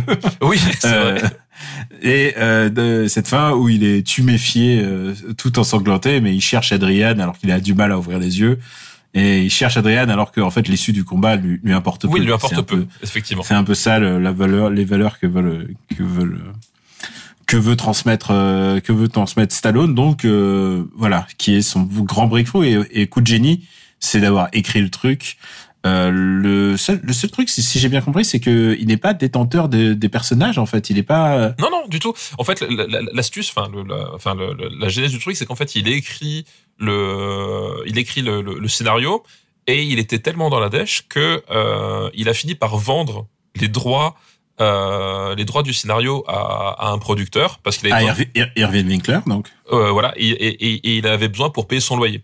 Par hmm. contre là où il a eu du bol, c'est qu'en fait euh, Winkler et, euh, et son, son, son coproducteur euh, je, je, je, euh, Chartoff, voilà. C'est Chartoff. Ouais. Voilà, Robert Chartoff. Le, le, le, là où, enfin, c'est le facteur chance, mais le facteur chance fait que Winkler et Chartoff en fait se sont foutus sur la gueule. Euh, euh, se sont foutus sur la gueule. Euh, et du coup, à un moment donné, il y a une dispute qui naît et le, le, le l'intérêt pour le pour le scénario retombe. C'est-à-dire que on, revend pas les droits à Stallone, mais l'intérêt retombe. C'est-à-dire qu'à un moment donné, euh, la, le truc était acheté, mais on, le met dans les tiroirs et Stallone revient et on lui dit bon ok fais ton truc si si tu veux. En fait, et son voilà, c'est-à-dire que il a eu du bol qu'à ce moment-là il y avait de l'eau dans le gaz euh, entre le couple euh, Winkler et Chertoff et du coup il a pu euh, reprendre le truc, euh, même si effectivement il n'a pas les droits sur le sur les personnages quoi. Et Irving Winkler, euh, rappelons-le, bah c'est un producteur qui a été un peu opportuniste sur ce coup-là. D'ailleurs, euh, à ce jour, euh, Stallone lui dit toujours "Vas-y, euh, refile-moi les droits. Ce serait normal que moi je touche des intérêts. toi, tu touches des, il touche encore des droits sur chaque apparition de Rocky. Sur Creed, il touche des droits à Irving Winkler, alors que bon, on sait tous que c'est le personnage de Stallone. Bah oui, bien sûr. Et évidemment, c'est assez dégueulasse. Irving Winkler, dont on a classé un film euh, dans les années 90 parce qu'il a réalisé des films. C'est pas un très grand réalisateur aussi. C'était quoi déjà qu'on avait? C'était Traction Internet. Ah oui, putain oui c'est vrai. c'est exact. Pas ouf, pas ouf. non, pas ouf. Non, non, c'est ça. Mais euh, Stallone, qui lui ensuite va prendre du grade et ensuite va devenir euh, réalisateur. Du coup, en plus, euh, bah, en fait, en devenant star, ça lui a permis un peu de de faire tout ce qu'il voulait. Enfin, ça lui a de il est devenu un peu le, roi du pétrole. Quoi. Ah bah là oui, complètement. Bah, il, a, il a eu le nez, effectivement, que une fois que le scénario était réécrit et terminé, il a eu le nez de se dire, effectivement, on va peut-être pas lâcher cette histoire. C'est vrai. Euh, et puis euh, il y a un autre truc que je trouve intéressant parce que quand même on a un gros film, on va on va quand même y consacrer un peu de temps. Euh, c'est qu'il a tout un casse de personnages qui gravitent autour de Rocky qui sont intéressants. Alors d'abord il y a Carl Weavers qui est son rival. Ouais, ouais, Apollo Creed, ouais. Qui est euh, extraordinaire. Hein. Carl Weavers, bon c'est un ancien joueur de foot américain. Il est vraiment pour, pour on parle aujourd'hui de, de techniques de manière réalisée de, de la boxe, mais on l'a souvent dit, la boxe c'est un des genres les plus ciné, cinégéniques. Enfin vraiment, il y a tu, Tout à fait.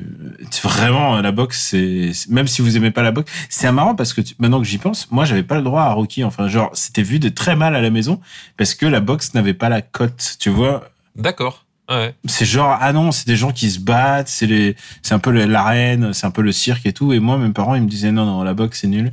Alors que tu sais quand je leur ai dit bon, euh, moi je voudrais faire euh, des sports de combat, ils ont fait, hmm, ils étaient pas ouf, ils étaient pas ouf.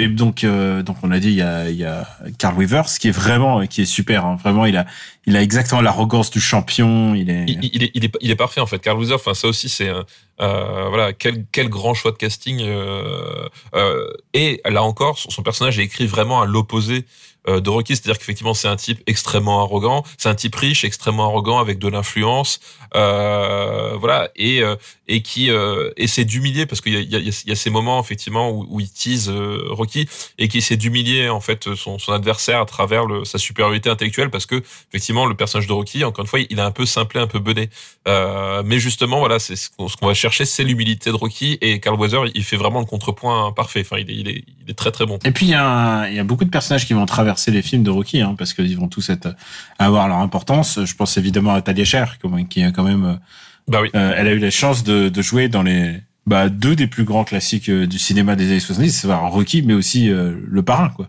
Donc euh, c'est le parrain, ouais, c'est ça. C'est la fille Corleone.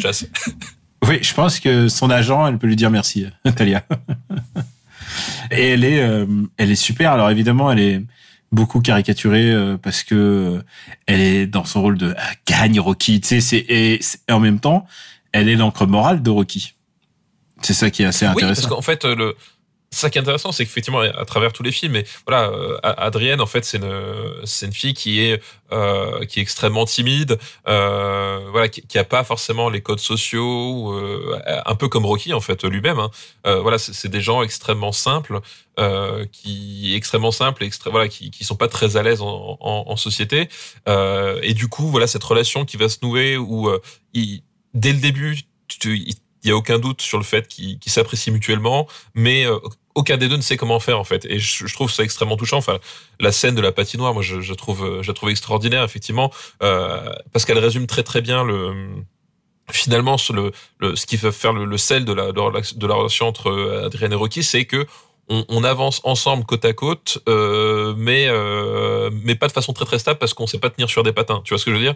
Voilà, euh, je, je, trouve la scène très très belle pour ça parce que c'est vraiment ça ce couple-là, c'est-à-dire que euh, c'est des gens qui s'aiment sincèrement, euh, mais ils savent pas comment faire, et donc il y a il y a ce côté un peu un peu gauche qu'ils ont, mais qui les rend très touchants en fait.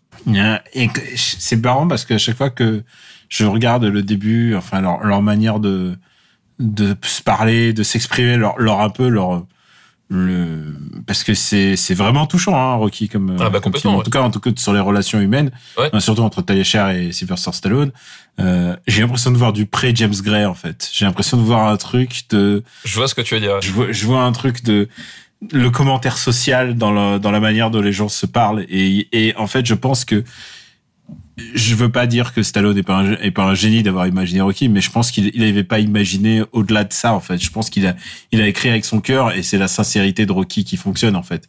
Mais en fait, tu peux y dire tellement tu peux y dire tellement de choses. C'est vraiment un film assez brillant. Oui, et, d'ailleurs c'est marrant parce que quand je l'ai regardé avec mes, enfants, c'est une des premières choses que ma ma fille m'a dit en fait. Elle m'a dit mais en fait je m'attendais pas à ce que euh, ce soit aussi touchant.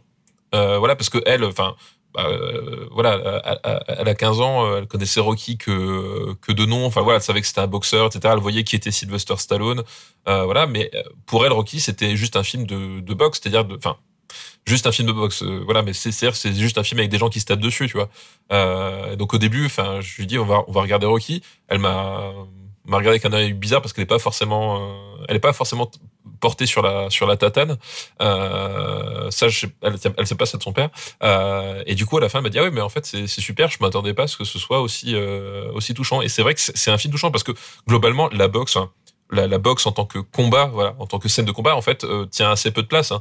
T'as t'as euh, les scènes d'entraînement. Mais il y a le training montage et ça c'est très important. T'as euh, un combat au début, un combat à la fin. Le training montage est très important si, tu vas voir Rocky pour voir un film avec des gens qui se tapent dessus, bon, clairement, c'est pas le film qu'il faut voir parce qu'il y a, finalement assez peu de moments où on se tape dessus.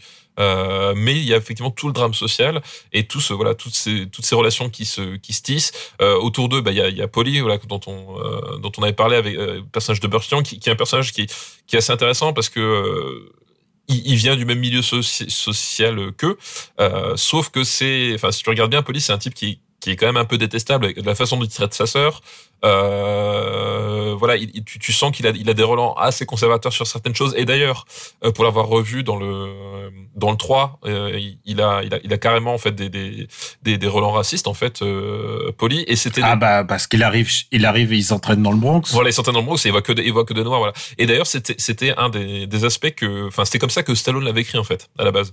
Euh, Polly euh, était un personnage ouvertement euh, raciste parce que ben c'était aussi une réalité de, des quartiers pauvres que, lui avait fréquenté.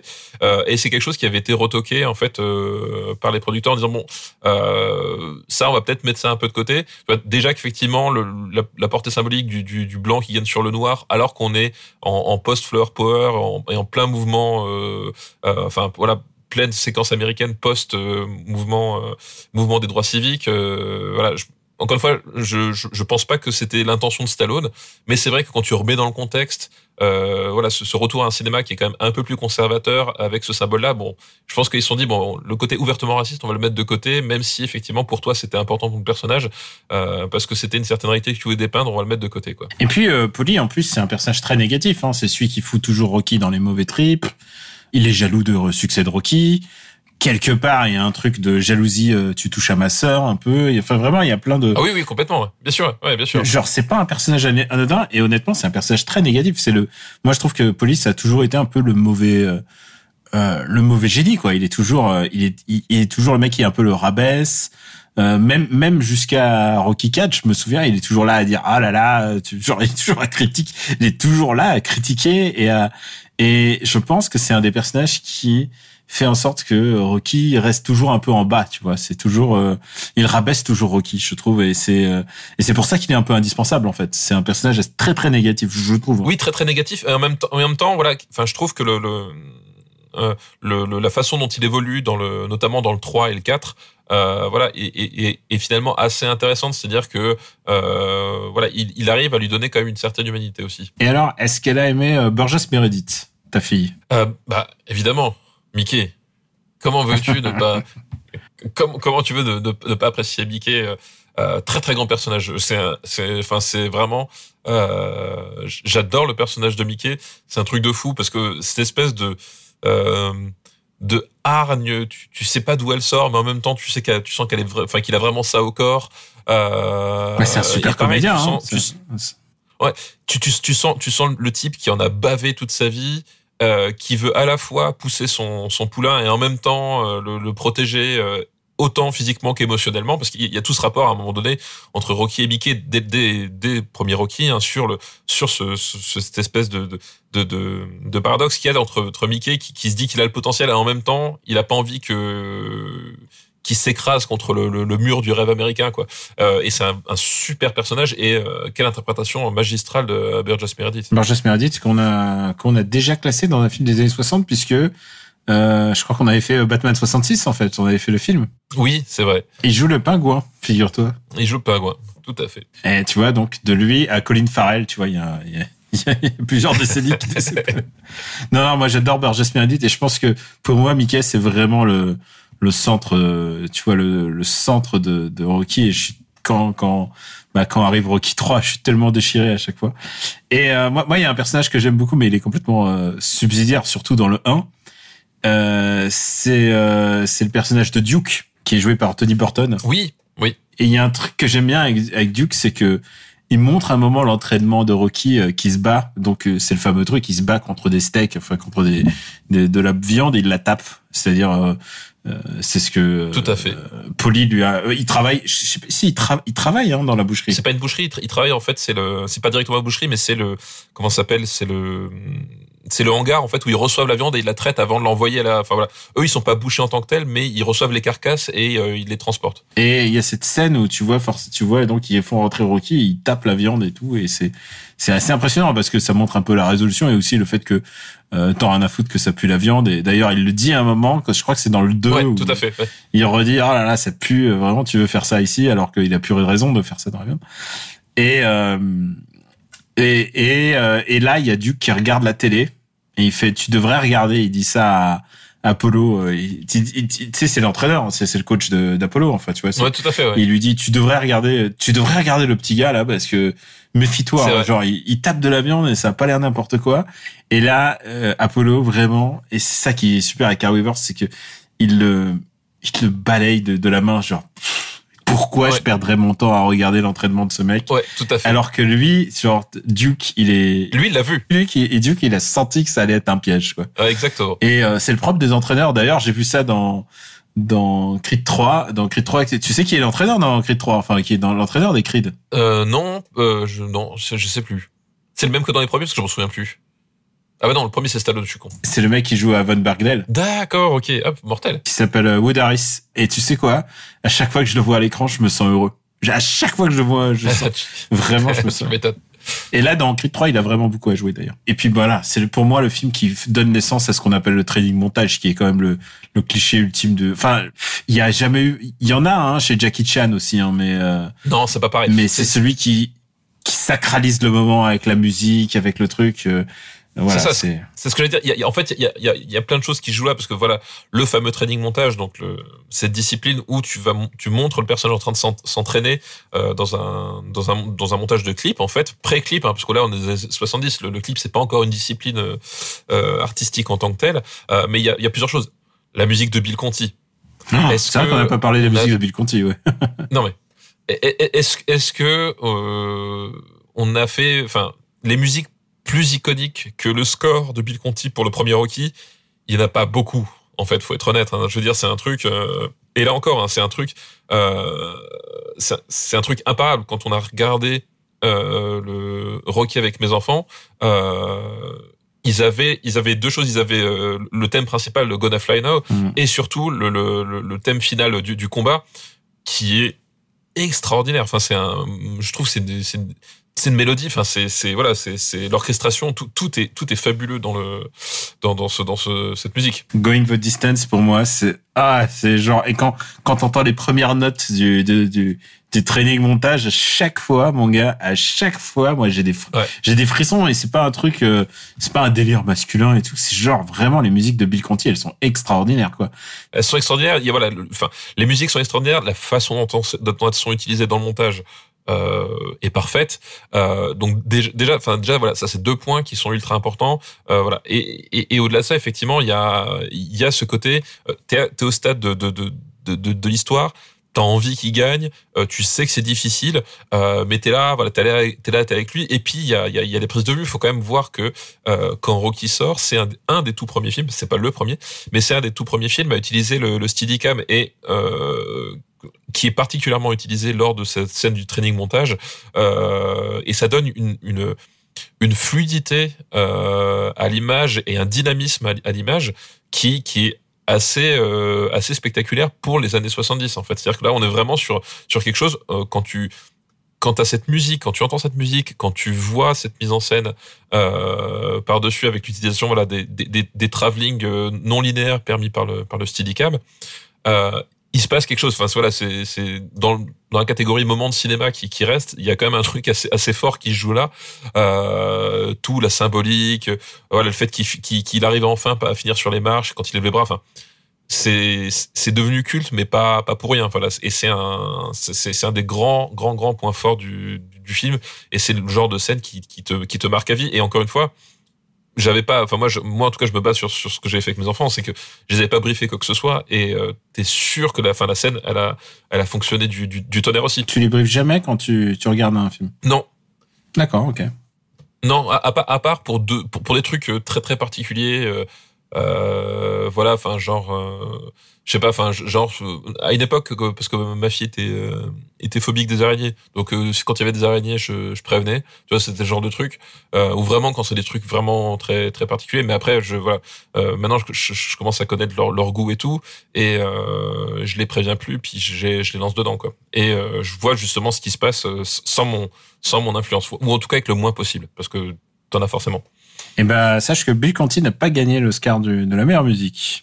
Non, je sais, je sais. Non, mais alors, là, on- on- il y, a eu, il y a eu plein de débats sur les Oscars, mais quand même le plus grand scandale de toute l'histoire des Oscars, c'est quand même ça. C'est Bill Conti qui ne gagne pas l'Oscar de, de la meilleure musique, quoi. Ça, c'est un vrai scandale. Il l'a, je crois, il a jamais gagné, non il a... En tout cas, pas pour Rocky. Attends, je regarde. Euh, non, non, parce qu'en fait, tu sais quoi? C'était le. Ah non, il a eu l'Oscar du meilleure musique pour le meilleur film, mais c'est pour euh, l'étoffe des héros. Mais jamais pour Rocky. Ah oui. Ouais. Ouais, ouais. Et il y a aussi un autre truc, c'est que la même année, il est le directeur musical de la cérémonie des Oscars. Est-ce que, est-ce que Alors, est-ce que cette année-là, ils se sont dit on va pas lui donner parce que voilà. parce que parce que bon voilà, mais bon, écoute. Euh, et puis tiens, je regarde euh, puisque c'est notre point Oscar et on, oh, quand on parle des films des années 70 et vu la qualité des films des années 70 dont on parle, euh, il y a beaucoup. Enfin, on est obligé de faire des, des parler des Oscars. Alors je sais que c'est bizarre. hein, on va faire un petit retour actu. Euh, Là, il y a eu les Oscars cette semaine et il y a eu plein de gens qui ont qui ont gueulé. euh, Enfin, il y a eu plein, pas tant que ça, mais il y a eu quand même des voix qui sont élevées en disant qu'ils ont Everything euh, Everywhere ne, ne méritent pas et tout ça. Alors moi, il y a un truc, c'est que je prends les Oscars pour ce qu'ils sont, c'est-à-dire un reflet d'une année. Ça veut dire pas forcément quali- qualitatif, ça veut pas dire forcément. C'est juste ça essaie de à la fois socialement, politiquement et économiquement de, de marquer le coup sur certains films. Et, euh, et ce coup-là, c'est euh, Everything Everywhere. Moi, je trouve que c'est, tu sais quoi, c'est même pas mon choix de cœur. C'est même pas. Je sais que c'est le tien, mais c'est même pas le Ah, mien. moi si. Moi, moi, moi si, ouais. Euh, moi, c'est, c'était mon film de l'année, quoi qu'il arrive. Bah moi j'en ai eu d'autres euh, des films de l'année et j'en ai et genre tu peux pas me reprocher de- d'avoir aimé Asbestas ou ou tu vois ou ou le, le complot du Caire enfin tu vois des, des Ou, ou choses le comme Philippe Lachaud, enfin voilà, ce, ce genre de truc, ce genre de truc, voilà. ça des bêtes. Ou le Philippe Lachaud c'est vrai. Non mais bon. Mais tu sais il y a un Philippe Lachaud par an.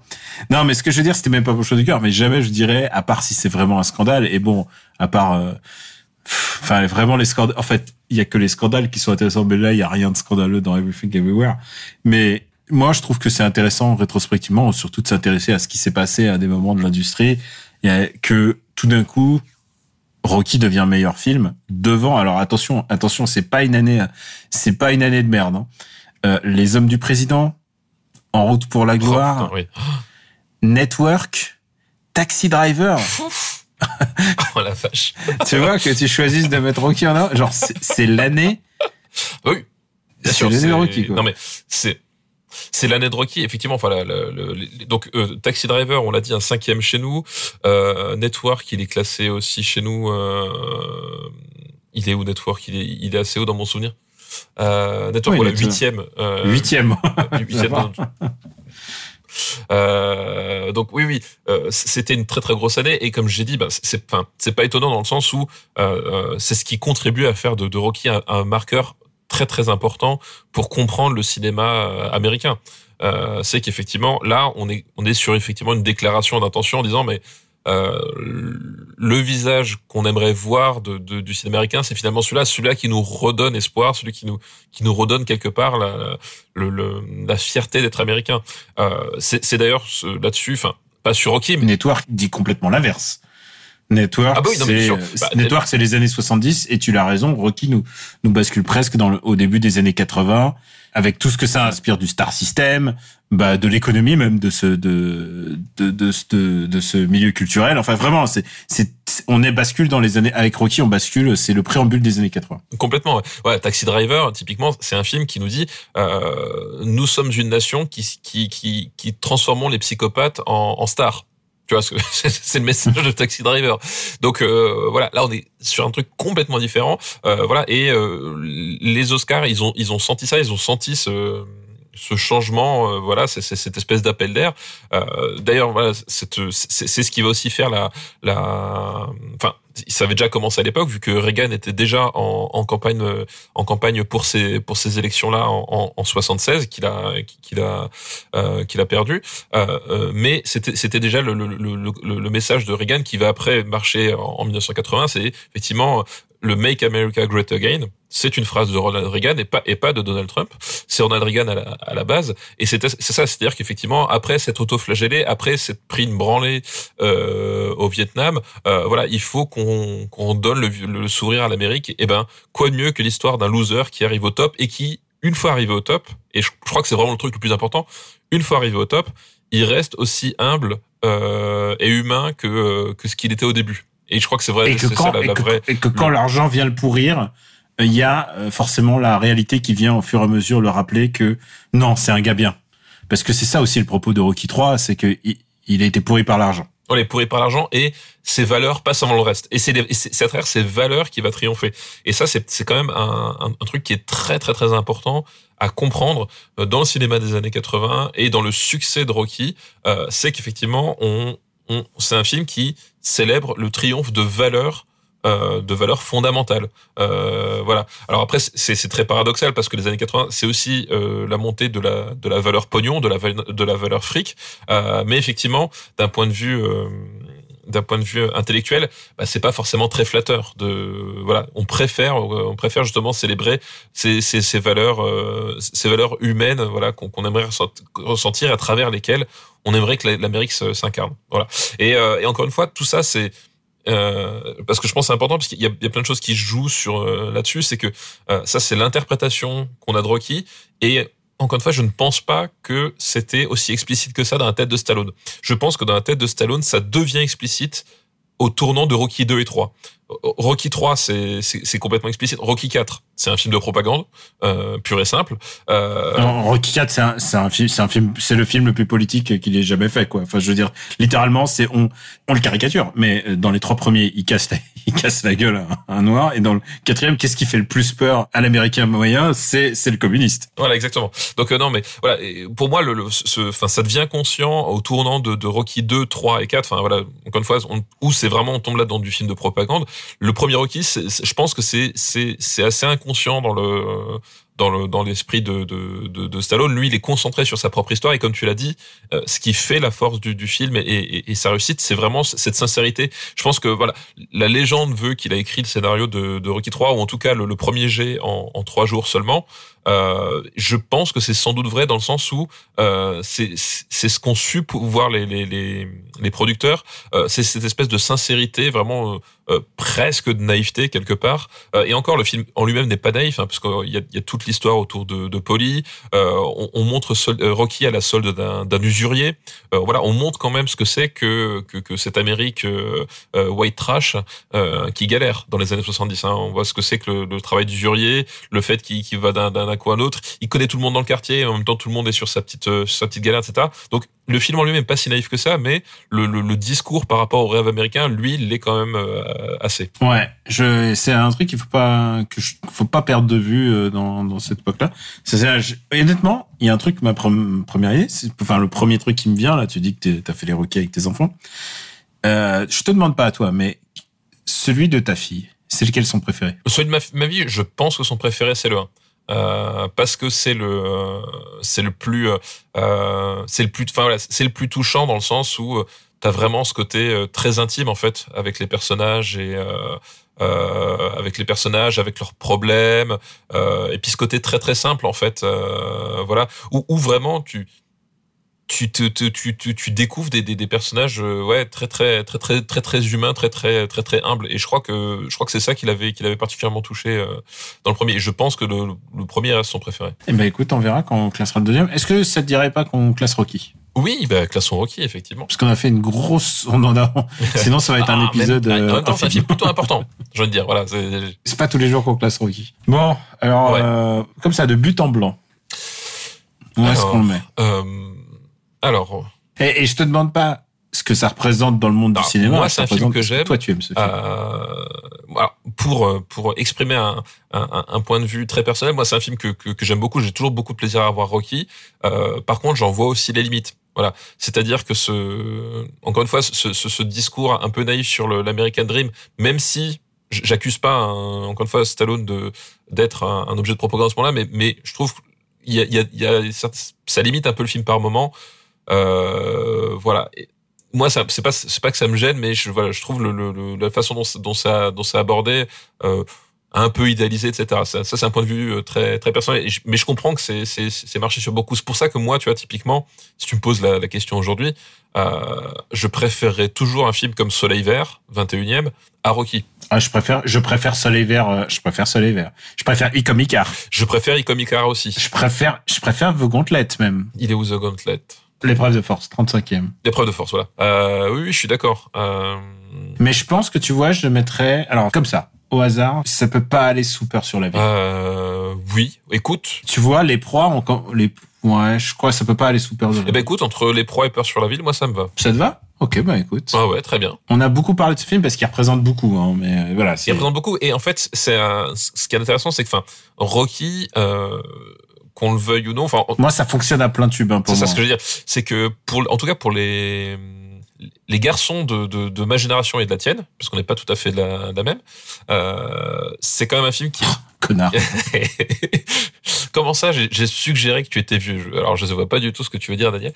Euh, non, mais ce que je veux dire, c'est que euh, c'est c'est quand même un film effectivement qui, euh, qu'on le veuille ou non, qui a une certaine valeur doudou dans le sens où on, on- on- quand tu le vois, quand t'es quand t'es un, un petit garçon, quand tu l'as revu plein de fois, etc. Enfin, c'est un film avec lequel c'est c'est dur d'avoir un rapport rationnel en fait.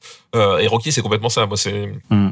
c'est un film que j'adore revoir euh, malgré les limitations que je peux que j'ai pu y trouver avec le temps. Bah, Mais euh, tu me mets Rocky, je, suis- je suis content quoi. Et on l'a évoqué quand on a fait Rocky euh, 3. On a fait Rocky 3 Oui, on a fait Rocky 3 Ouais, tout à 58e et Rocky 4 Tout à 117e. fait. Voilà, c'est pas Mais Rocky 4 est un vrai film de propagande. Enfin, Oui, c'est un vrai film C'est- un vrai film de propagande, mais mais mais c'est un film de dos hein. ah bah oui, Mais c'est un film de dos, c'est un film dont je Ah, connais je connais toutes les paroles de- je peux te réciter quand je m'ennuie, je me fais Rocky 4 dans ma tête. Ah non mais c'est je, je- et je peux le comprendre parfaitement. Euh, je peux le comprendre tout à fait parfaitement. Mais euh, bon, S'il meurt, il meurt. s'il meurt, il meurt. euh, bah tu vois par exemple Ro- Ro- Euh, quand même quelle année Rocky hein. 4, tu demandais effectivement est-ce que je prépare mes enfants, etc. Rocky 4, je, je- je les ai quand même préparés avant. Je- avant de lancer le film, j'ai fait bon les enfants, euh, on a vu Rocky 1, 2, 3. Maintenant, Rocky 4, euh, r- rappelez-vous simplement que c'est le film le plus années 80 que vous verrez jamais de votre vie. J'aurais dit, voilà, c'est très très années 80. Et du coup, tu leur as dit que les, les Russes, ils aiment aussi leurs enfants, comme la Comme chanson le chantait de, Sting. de Sting. Sting. Sting ne chantait plus cette chanson. Oui. Et maintenant, il s'est remis à la chanter en concert. Alors, je je suis content parce que moi, enfin, en termes d'orchestration de mélodie, c'est une de mes chansons préférées de Sting. bon, eh, eh, tu sais quoi, eh, il a grugé, hein. C'est pas, c'est pas lui, l'air. Oui, bien sûr. Il l'a volé. Il- mais- enfin, je veux dire. Eh, mais il a su, il a su voler à qui de droit. Ah bah oui. Est-ce que c'est libre de droit? Mais euh, mais oui, non mais il la chantait plus. Bah écoute, euh, je crois que c'est tout pour cette liste. Cette liste qui nous aura pris énormément de temps sur deux films. Bah ouais, mais Euh, merci film? Ludo, Ake, Dream. merci, Hello. Oui oui, voilà, on a classé Rocky. Merci, ouais. Très bonne liste. Ça y est, on a enfin Rocky classé. J'ai suggéré au début que euh, t'as vu quand même, on dépasse quand même le cadre du doudou, hein, parce que moi si je m'écoutais, ce film il serait dans la top 20, tu vois, top Ah non, mais- 10, mais en fait, Non, mais c'est, enfin, après, c'est toujours, c'est toujours pareil. Euh, faut, faut pas oublier que nous sommes une, une émission d'utilité publique avec un classement objectif. C'est-à-dire que ça, ça dépasse complètement nos goûts personnels et qu'à un moment donné, on est, on est là pour euh, finalement découvrir la vérité du, du marbre et du cinéma. Et voilà, et à un moment donné, voilà, ça s'impose à nous. Donc euh, qu'on le veuille ou non, voilà, bah, Rocky se retrouvait à cette place. Même si effectivement, si on nous laissait faire chacun individuellement, il serait peut-être beaucoup plus haut. Mais le marbre, c'est la vérité, ce n'est pas la somme de nos avis. Tu vois ce que je veux dire? Voilà, c'est ça qu'il faut comprendre. Exactement. Eh ben écoute, je te propose, euh, puisque nous reste un peu de temps, de regarder un, de parler d'un film qu'on est en devoir de vacances et que euh, j'ai complété puisque c'était moi euh, qui ne l'avais pas vu. Un film que tu as complété grâce au service public. Grâce au service public, ça permet de dire oh là là, le service public c'est une bonne chose quand même. Exactement. Et je dis ça avant que tout explose. euh, c'est un film qui est disponible sur France TV. Alors je sais pas ce qu'ils ont fait, mais ils ont fait un truc qui s'appelle euh, Pop Culture Asia ou un truc comme ça. En fait, c'est- un deal qu'ils ont passé avec Carlotta. Euh, puisque les, les, les films Ah, c'est pour ça. voilà puisque les, les films proposés dans le dans le cadre de cette espèce de rétrospective pop culture Asia c'est des films Carlotta voilà tout simplement D'accord, oui, c'est pour ça qu'il y a Ocho et No Message. Ouais. Et donc, c'est le cadre de ce qu'ils appellent collection Asian Pop Culture.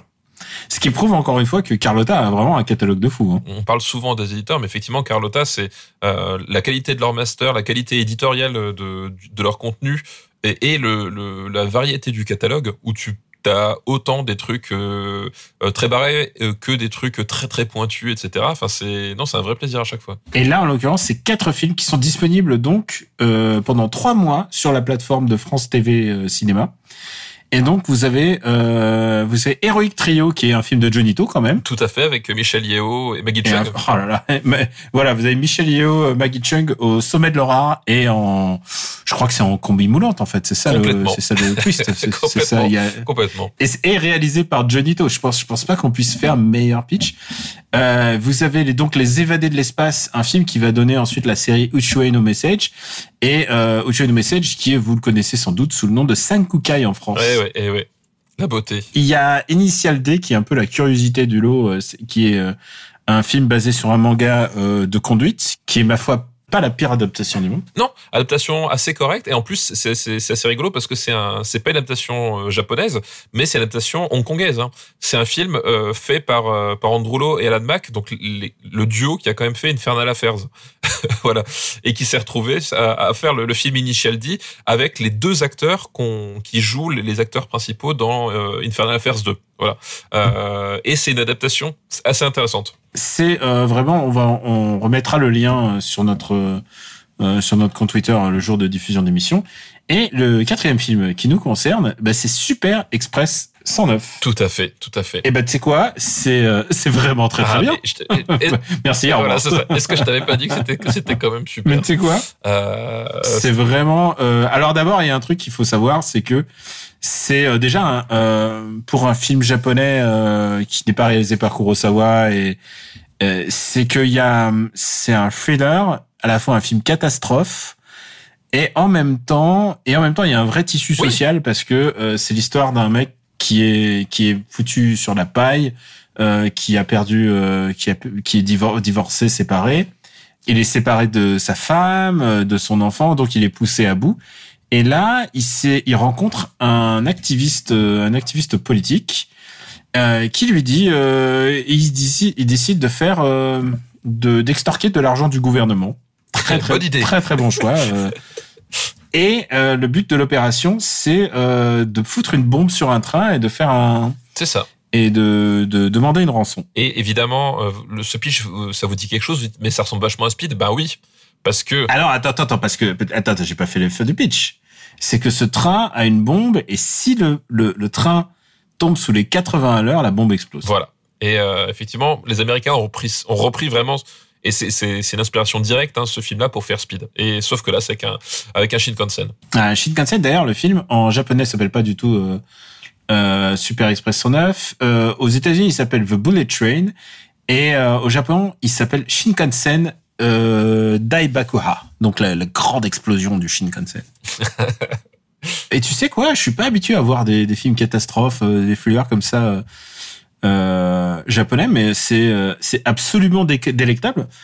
D'abord, on va, on- tu ne peux pas parler de ce film sans parler de son, son duo d'acteurs. Ah, Mais alors, le, charisme à l'œuvre quand même.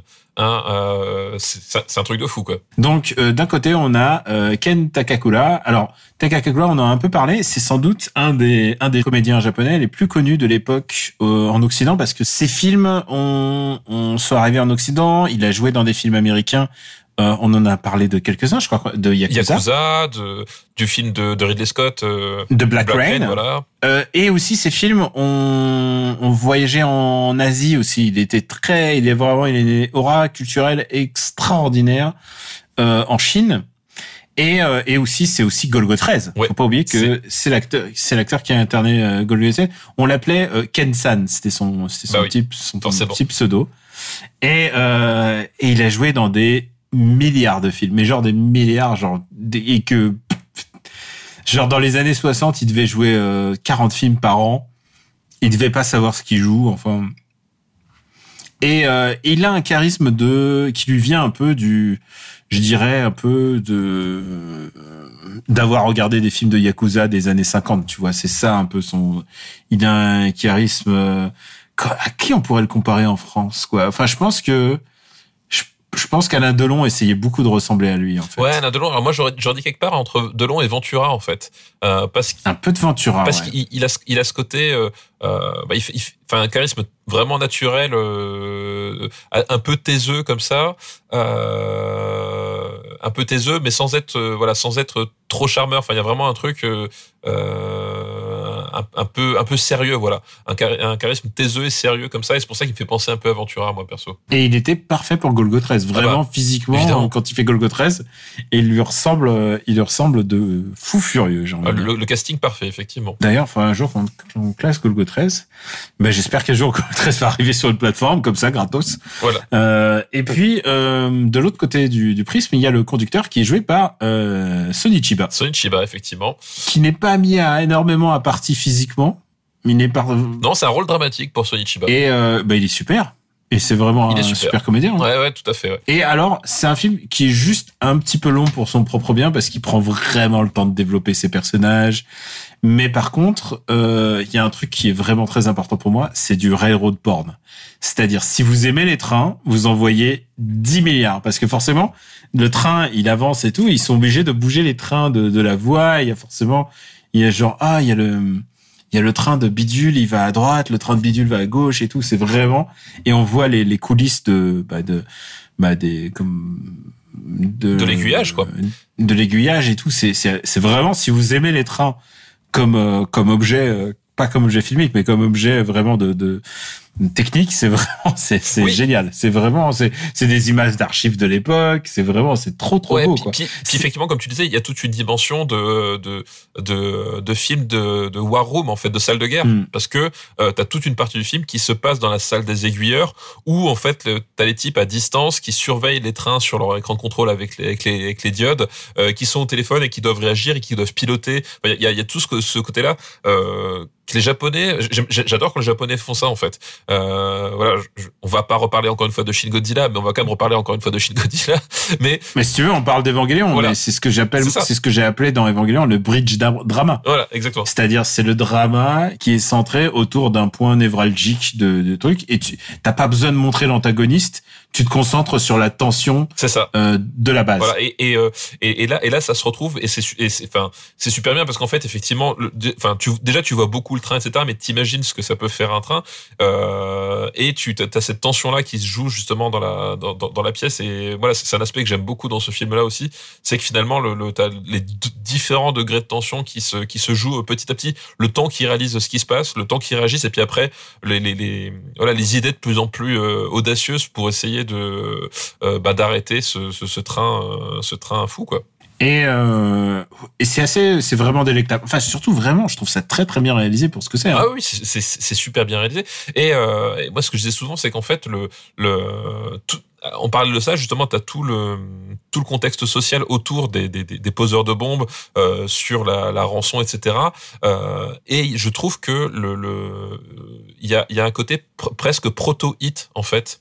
Euh, qui se noue entre le, chef des terroristes, la police, le policier qui le traque, et, cette espèce de, voilà de, de, finale qui, qui est pas du tout un final de que ferait un Américain en fait. Euh, Il y a vraiment un côté voilà parce qu'on est dans un film catastrophe, un film d'action euh, Hollywood les années 70, euh, les années 60 c'est les années euh, post-Airplane, post La Tour Infernale, euh, etc. Enfin, on voit bien ce que c'est le film de catastrophe américain. Euh, là, les Japonais font un film catastrophe à, leur façon, et il y a, vraiment cette tonalité, cette espèce d'amertume qui est par-dessus que, que, ne faisaient pas les Américains à l'époque, et qui, qui, je trouve, fonctionne super bien, en fait. Et pour un film catastrophe où il n'y a pas vraiment beaucoup de catastrophes, c'est vraiment bien tendu, hein, c'est assez chouette. Bon, il y a il y a des trucs qu'on- contre que, qui c'est les années 70 par exemple, il y a il y a une femme enceinte qui est en pleine qui est en pleine crise et là il y a un vieux mec qui se lève et qui lui file une Qui claque. bah oui, c'est- comme ça qu'on fait, enfin.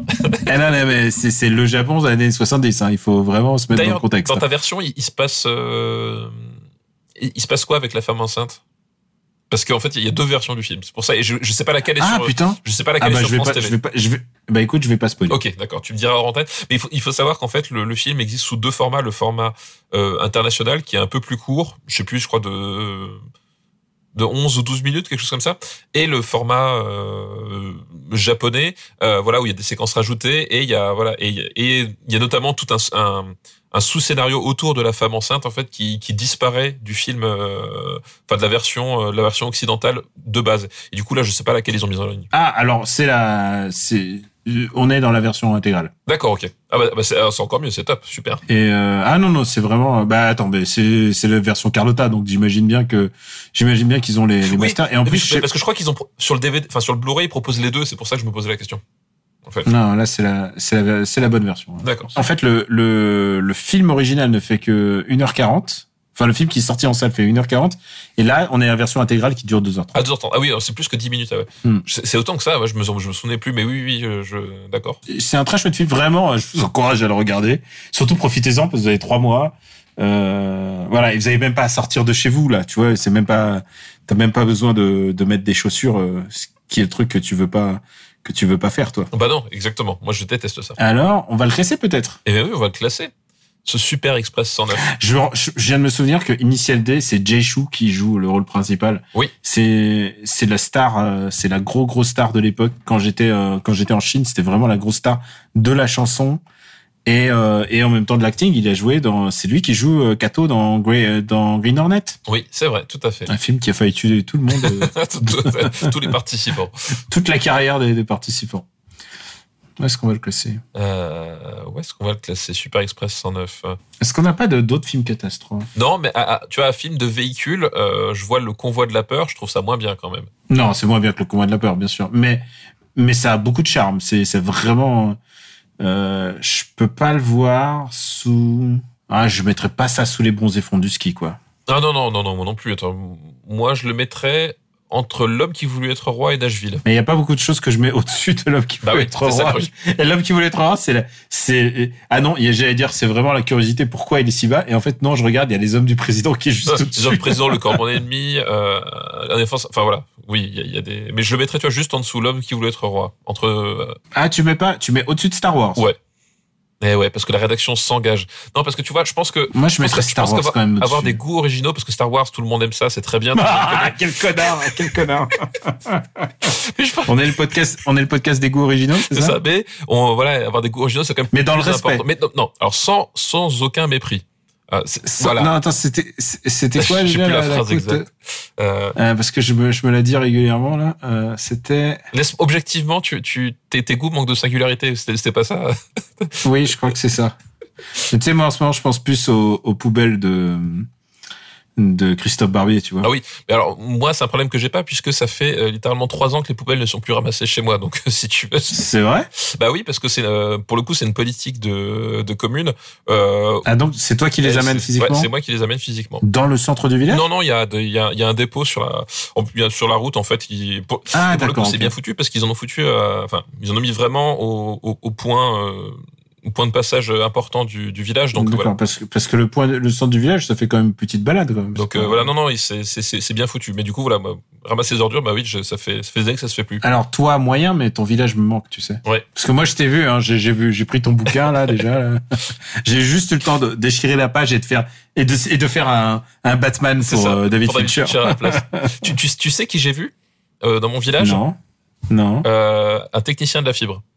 Je te jure. Ah putain, oh, putain, s'il pouvait nous changer. euh, Je te jure, on, on, on est parti faire un tour en vélo, on sort l'armoire à fibre ouverte avec un type la, la tête plongée dedans en train de brancher des fils. Je te jure, c'était Noël. C'était pour moi c'est le plus, le plus beau jour de ma vie. Ouais, je crois qu'il faut faut y penser. Faut, faut y penser. Euh, bah écoute, euh, bah on a classé donc le film. Il est donc ah non attends, on l'a pas encore classé. Attends. Non, on- donc tu le mets En, au-dessus de Nashville. ouais, au-dessus de Nashville et en dessous de l'homme qui voulut être roi. Super Express 109. Donc, euh, Shinkansen Daibakra. Eh ben écoute, c'est tout pour notre épisode qui aura été euh, riche en films. On n'a pas fait beaucoup de films, mais alors, Mais alors, euh, que du bon film. hein. on a explosé notre jauge. hein. Putain. Ah oui, oui. En plus, on a eu quand même des, des trucs qui sont assez haut classés quand même. Stéphane, Oui, Daniel. je sais que tu as envie de faire une reco. Oui, tout à fait. Bah, c'est l'exercice qui veut ça. Euh, ma recommandation, c'est une recommandation jeu vidéo. Euh, Il y a eu pas mal de choses qui sont qui sont qui sont sorties en ce moment ou qui sortent en ce moment. Euh, voilà, tu avais parlé la dernière fois de de Dead Cells et de son DLC Castlevania. J'ai replongé dedans aussi. Hein, voilà, pour pour tout te dire, et c'est toujours aussi formidable. C'est ouf. Hein. C'est, C'est- ça non, marche mais- tellement bien.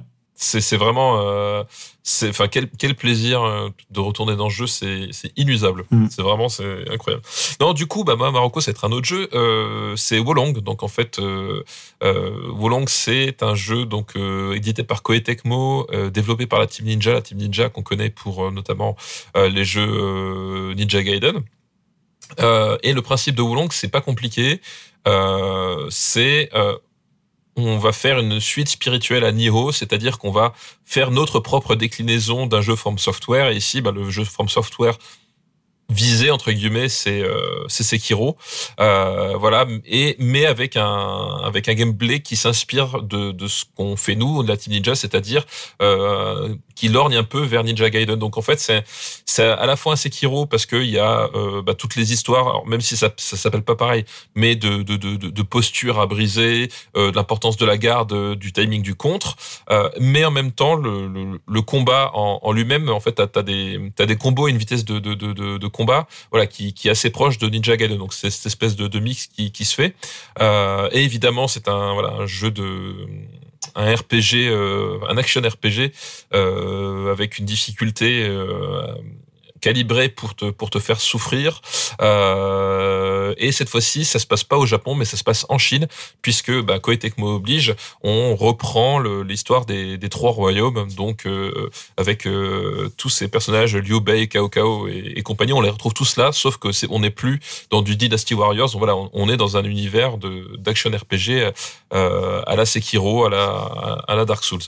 Euh, donc après toi, je sais pas ce que t'en as ce que t'en as pensé. Bah écoute, j'ai trouvé, je trouve ça pas mal. mais, euh, J'ai l'impression que je, je nage un peu dessus. Il y a, il y a, pour dire un truc qui me déplaît, c'est qu'il y a toujours ces histoires de loot dans ce jeu, c'est-à-dire euh, tu récupères des items et tu vois des, et il faut un peu euh, trifouiller un peu. Bah si tu changes ton armure, t'as vraiment un beau bonus contre un boss. Alors que ce que j'aimais bien dans Sekiro, c'était justement que c'était un film, c'était bah oui. un, c'était un film, c'est un jeu d'action. Euh, c'est-à-dire que bah il y a que le que le niveau Très épu- très épuré en fait, ouais. Ouais, c'est en fait voilà, voilà, j'aurais j'aurais streamliné un peu le jeu. C'est exactement ce que je disais en, en y jouant. J'aurais j'aurais enlevé des choses pour que ça soit un peu plus euh, un peu plus digeste. Mais sinon, je trouve que ça joue très bien. Et tu sais quoi? Moi, j'aime bien les Sekiro-like un peu cheap. Euh, euh, j'aime bien un peu les. sous- Je suis en manque de sous-like tout simplement aussi. Et euh, du coup, c'est ce qui fait que j'ai adoré euh, Stranger of Paradise sorti l'année dernière, euh, qui est qui est un jeu bête et méchant, mais qui est un jeu génial. Et euh, mais génialement bête aussi surtout. Et, euh, et qui fait que j'aime bien euh, j'aime bien celui-là. Vraiment je l'apprécie euh, à sa juste valeur. Je pense que c'est un bon jeu.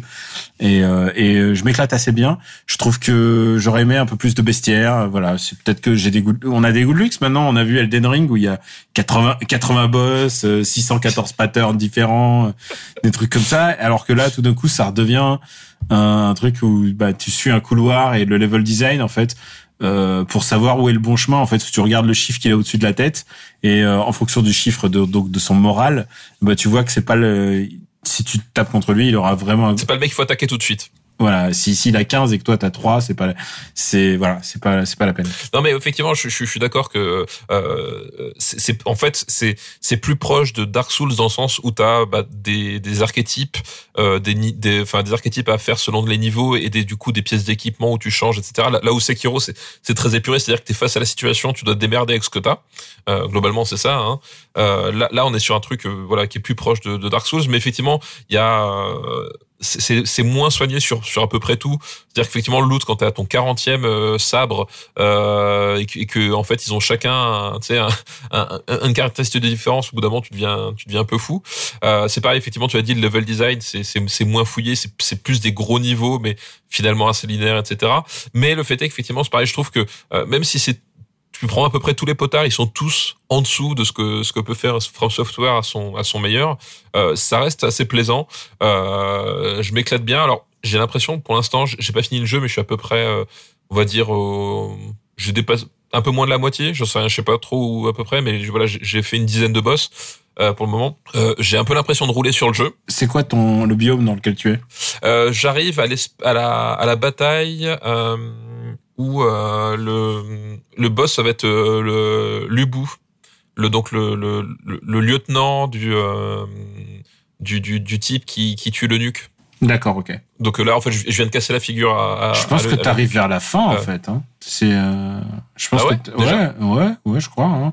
On m'a dit qu'il y a Ah que bon, bon, sept, bref. on m'a dit qu'il y a que 7 ou 7 ou 9 environnements. Enfin, ça va très assez vite en fait. Ah oui, parce que je, ouais, je, je, je dois- en avoir fait quatre ou cinq là, donc tu vois. euh, Ah, t'es dans le deuxième Donc oui, bah, Ouais, je pense. hein. Mais après, je l'ai pas fini, donc je, je peux pas dire. Mais Bon bref, du, du coup, enfin ouais, voilà, pour l'instant, j'ai l'impression de rouler un peu sur le sur le jeu, mais c'est pas très grave en fait parce que je trouve que ça ça fonctionne plutôt bien. Encore une fois, là, le ils ont plutôt bien soigné le gameplay, même si, comme d'habitude chez chez chez Team Ninja, euh, deux trois fois je me fais tuer parce que parce que la caméra, euh, ça, ça m'est ça m'est bon, déjà ouais, arrivé. c'est un facteur, c'est un facteur à lequel il faut Bah, jouer. Ouais. Bah tu sais le, le le le combat, je sais pas si tu vois, mais à un moment donné t'as un boss où ils sont, euh, je sais pas, 20 euh, dans la pièce euh, et en fait euh, pour peu qu'à un moment donné tu, tu croises un type qui euh, qui passe devant toi en fait tu, te mets à taper dans le vide au lieu de taper sur le mec qui qui est juste à ta, à ta gauche. Enfin, voilà. Le genre de truc euh, qui peut un peu parfois saouler mais c'est pas très grave. Euh, mais ça fonctionne plutôt bien. Franchement c'est euh, c'est assez plaisant. Euh, les, euh, le, le système de contre est, fonctionne bien. C'est assez spectaculaire quand quand t'es dans l'action plongeant dans l'action.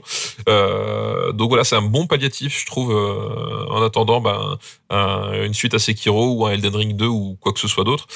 Ça fait ça fait le job de, de façon euh, très Écoute, je n'ai pas encore vu euh, 65, la Terre d'avant qu'on a classé. Euh, oui Ouais, mais les, les a pas échos, que des bons retours les échos sont pas ouf.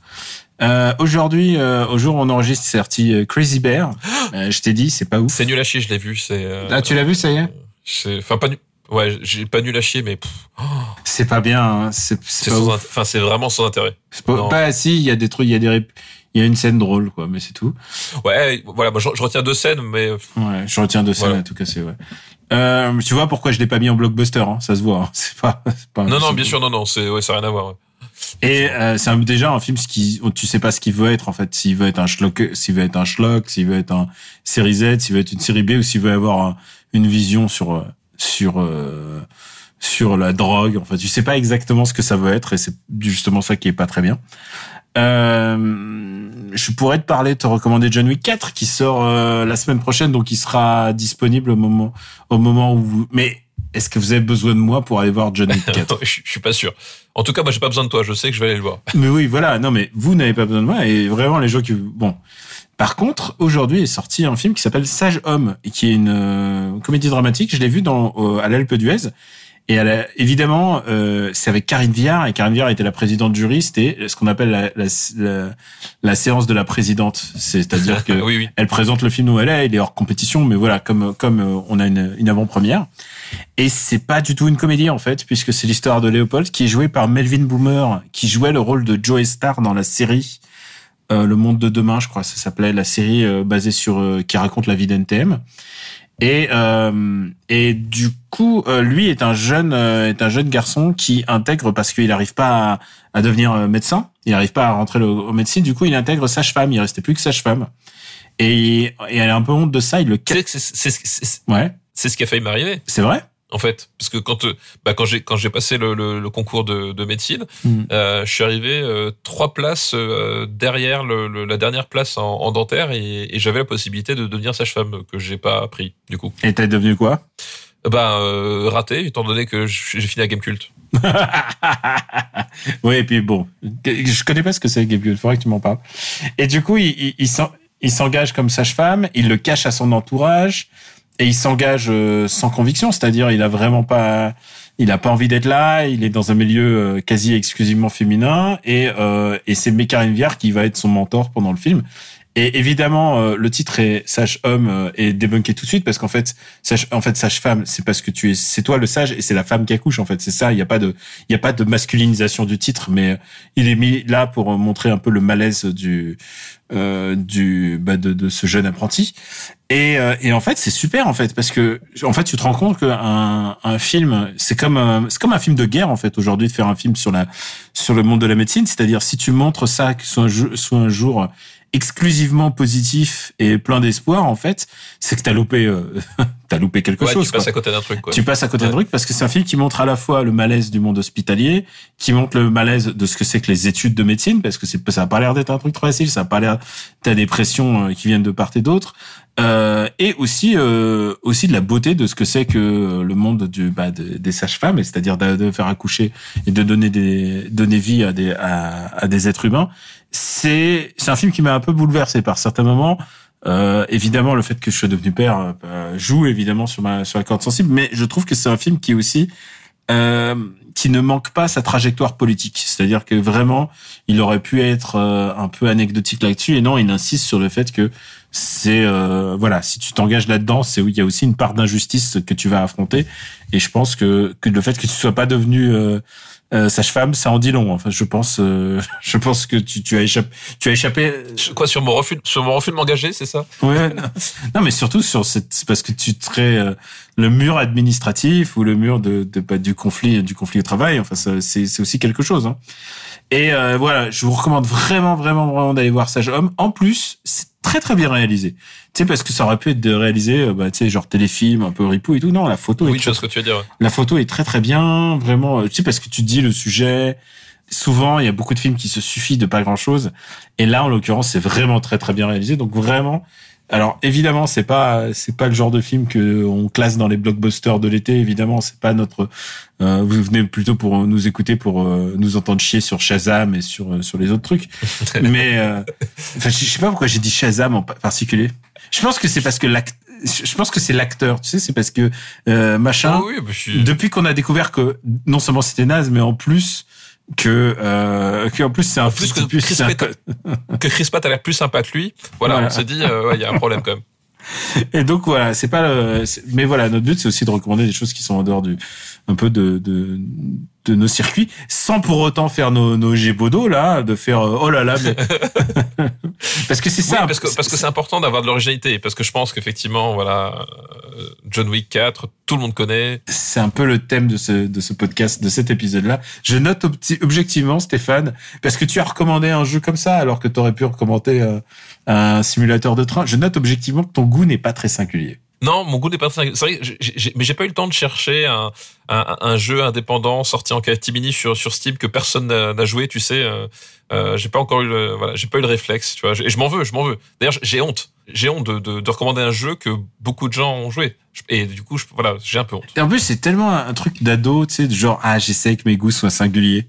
C'est euh, ah ça me rappelle euh, Nathalie Portman je sais pas pourquoi ça me vient dans ce film là The Green euh, euh, euh, machin State euh, Garden State euh, Garden State où elle fait ah je vais faire un son Ah bon? Je vais faire un son qui est unique au monde genre quoi?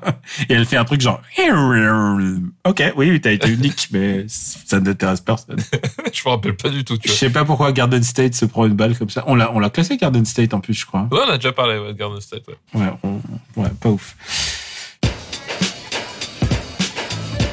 Bon bah voilà, écoute, euh, je crois qu'on a tout fini pour cet épisode. Mais oui, on a fini. On a fini pour cet épisode. Mer- chapeau de roue. Merci de nous suivre pendant cette aventure de, des années 70. On a quelques bons épisodes à venir, j'espère, avec euh, des gros films, des films un peu moins. On attend surtout vos listes. N'hésitez pas à nous envoyer des listes vraiment.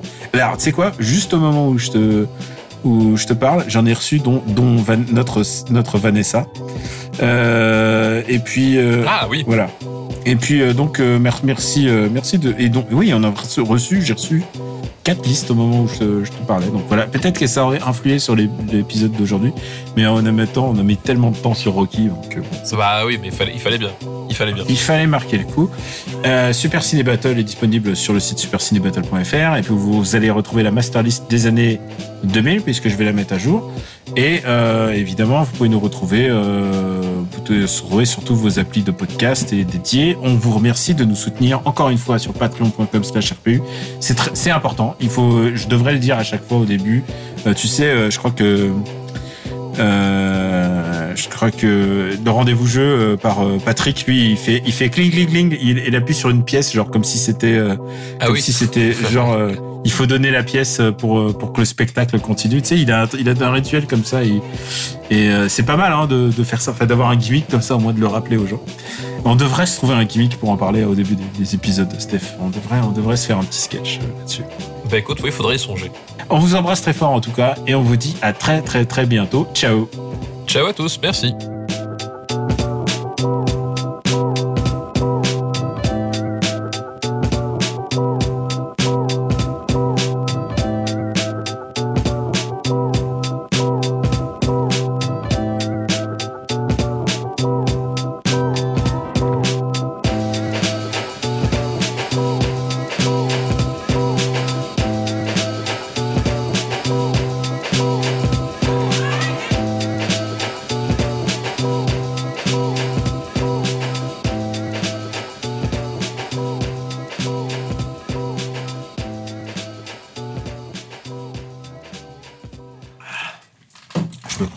Parce que j'ai trouvé un Grissini sur mon bureau. Est-ce que c'est désagréable de m'entendre manger un Grissini? C'est très très désagréable. Mais t'en as pour 20 secondes. Mais c'est peut-être moins désagréable que d'entendre parler Max Besnard. Donc tu vois, euh, l'un dans l'autre, je m'en tire pas si mal. C'est vrai. Hum, t'as fait du bien. Allez. Comme dirait mon fils, hum, t'as fait du bien. ouais, il est comme ça. Ah, tu sais que demain, il n'y a pas crèche. Ah bah ça tombe bien, je, je ne comptais pas te déposer à la crèche. Une production RPU.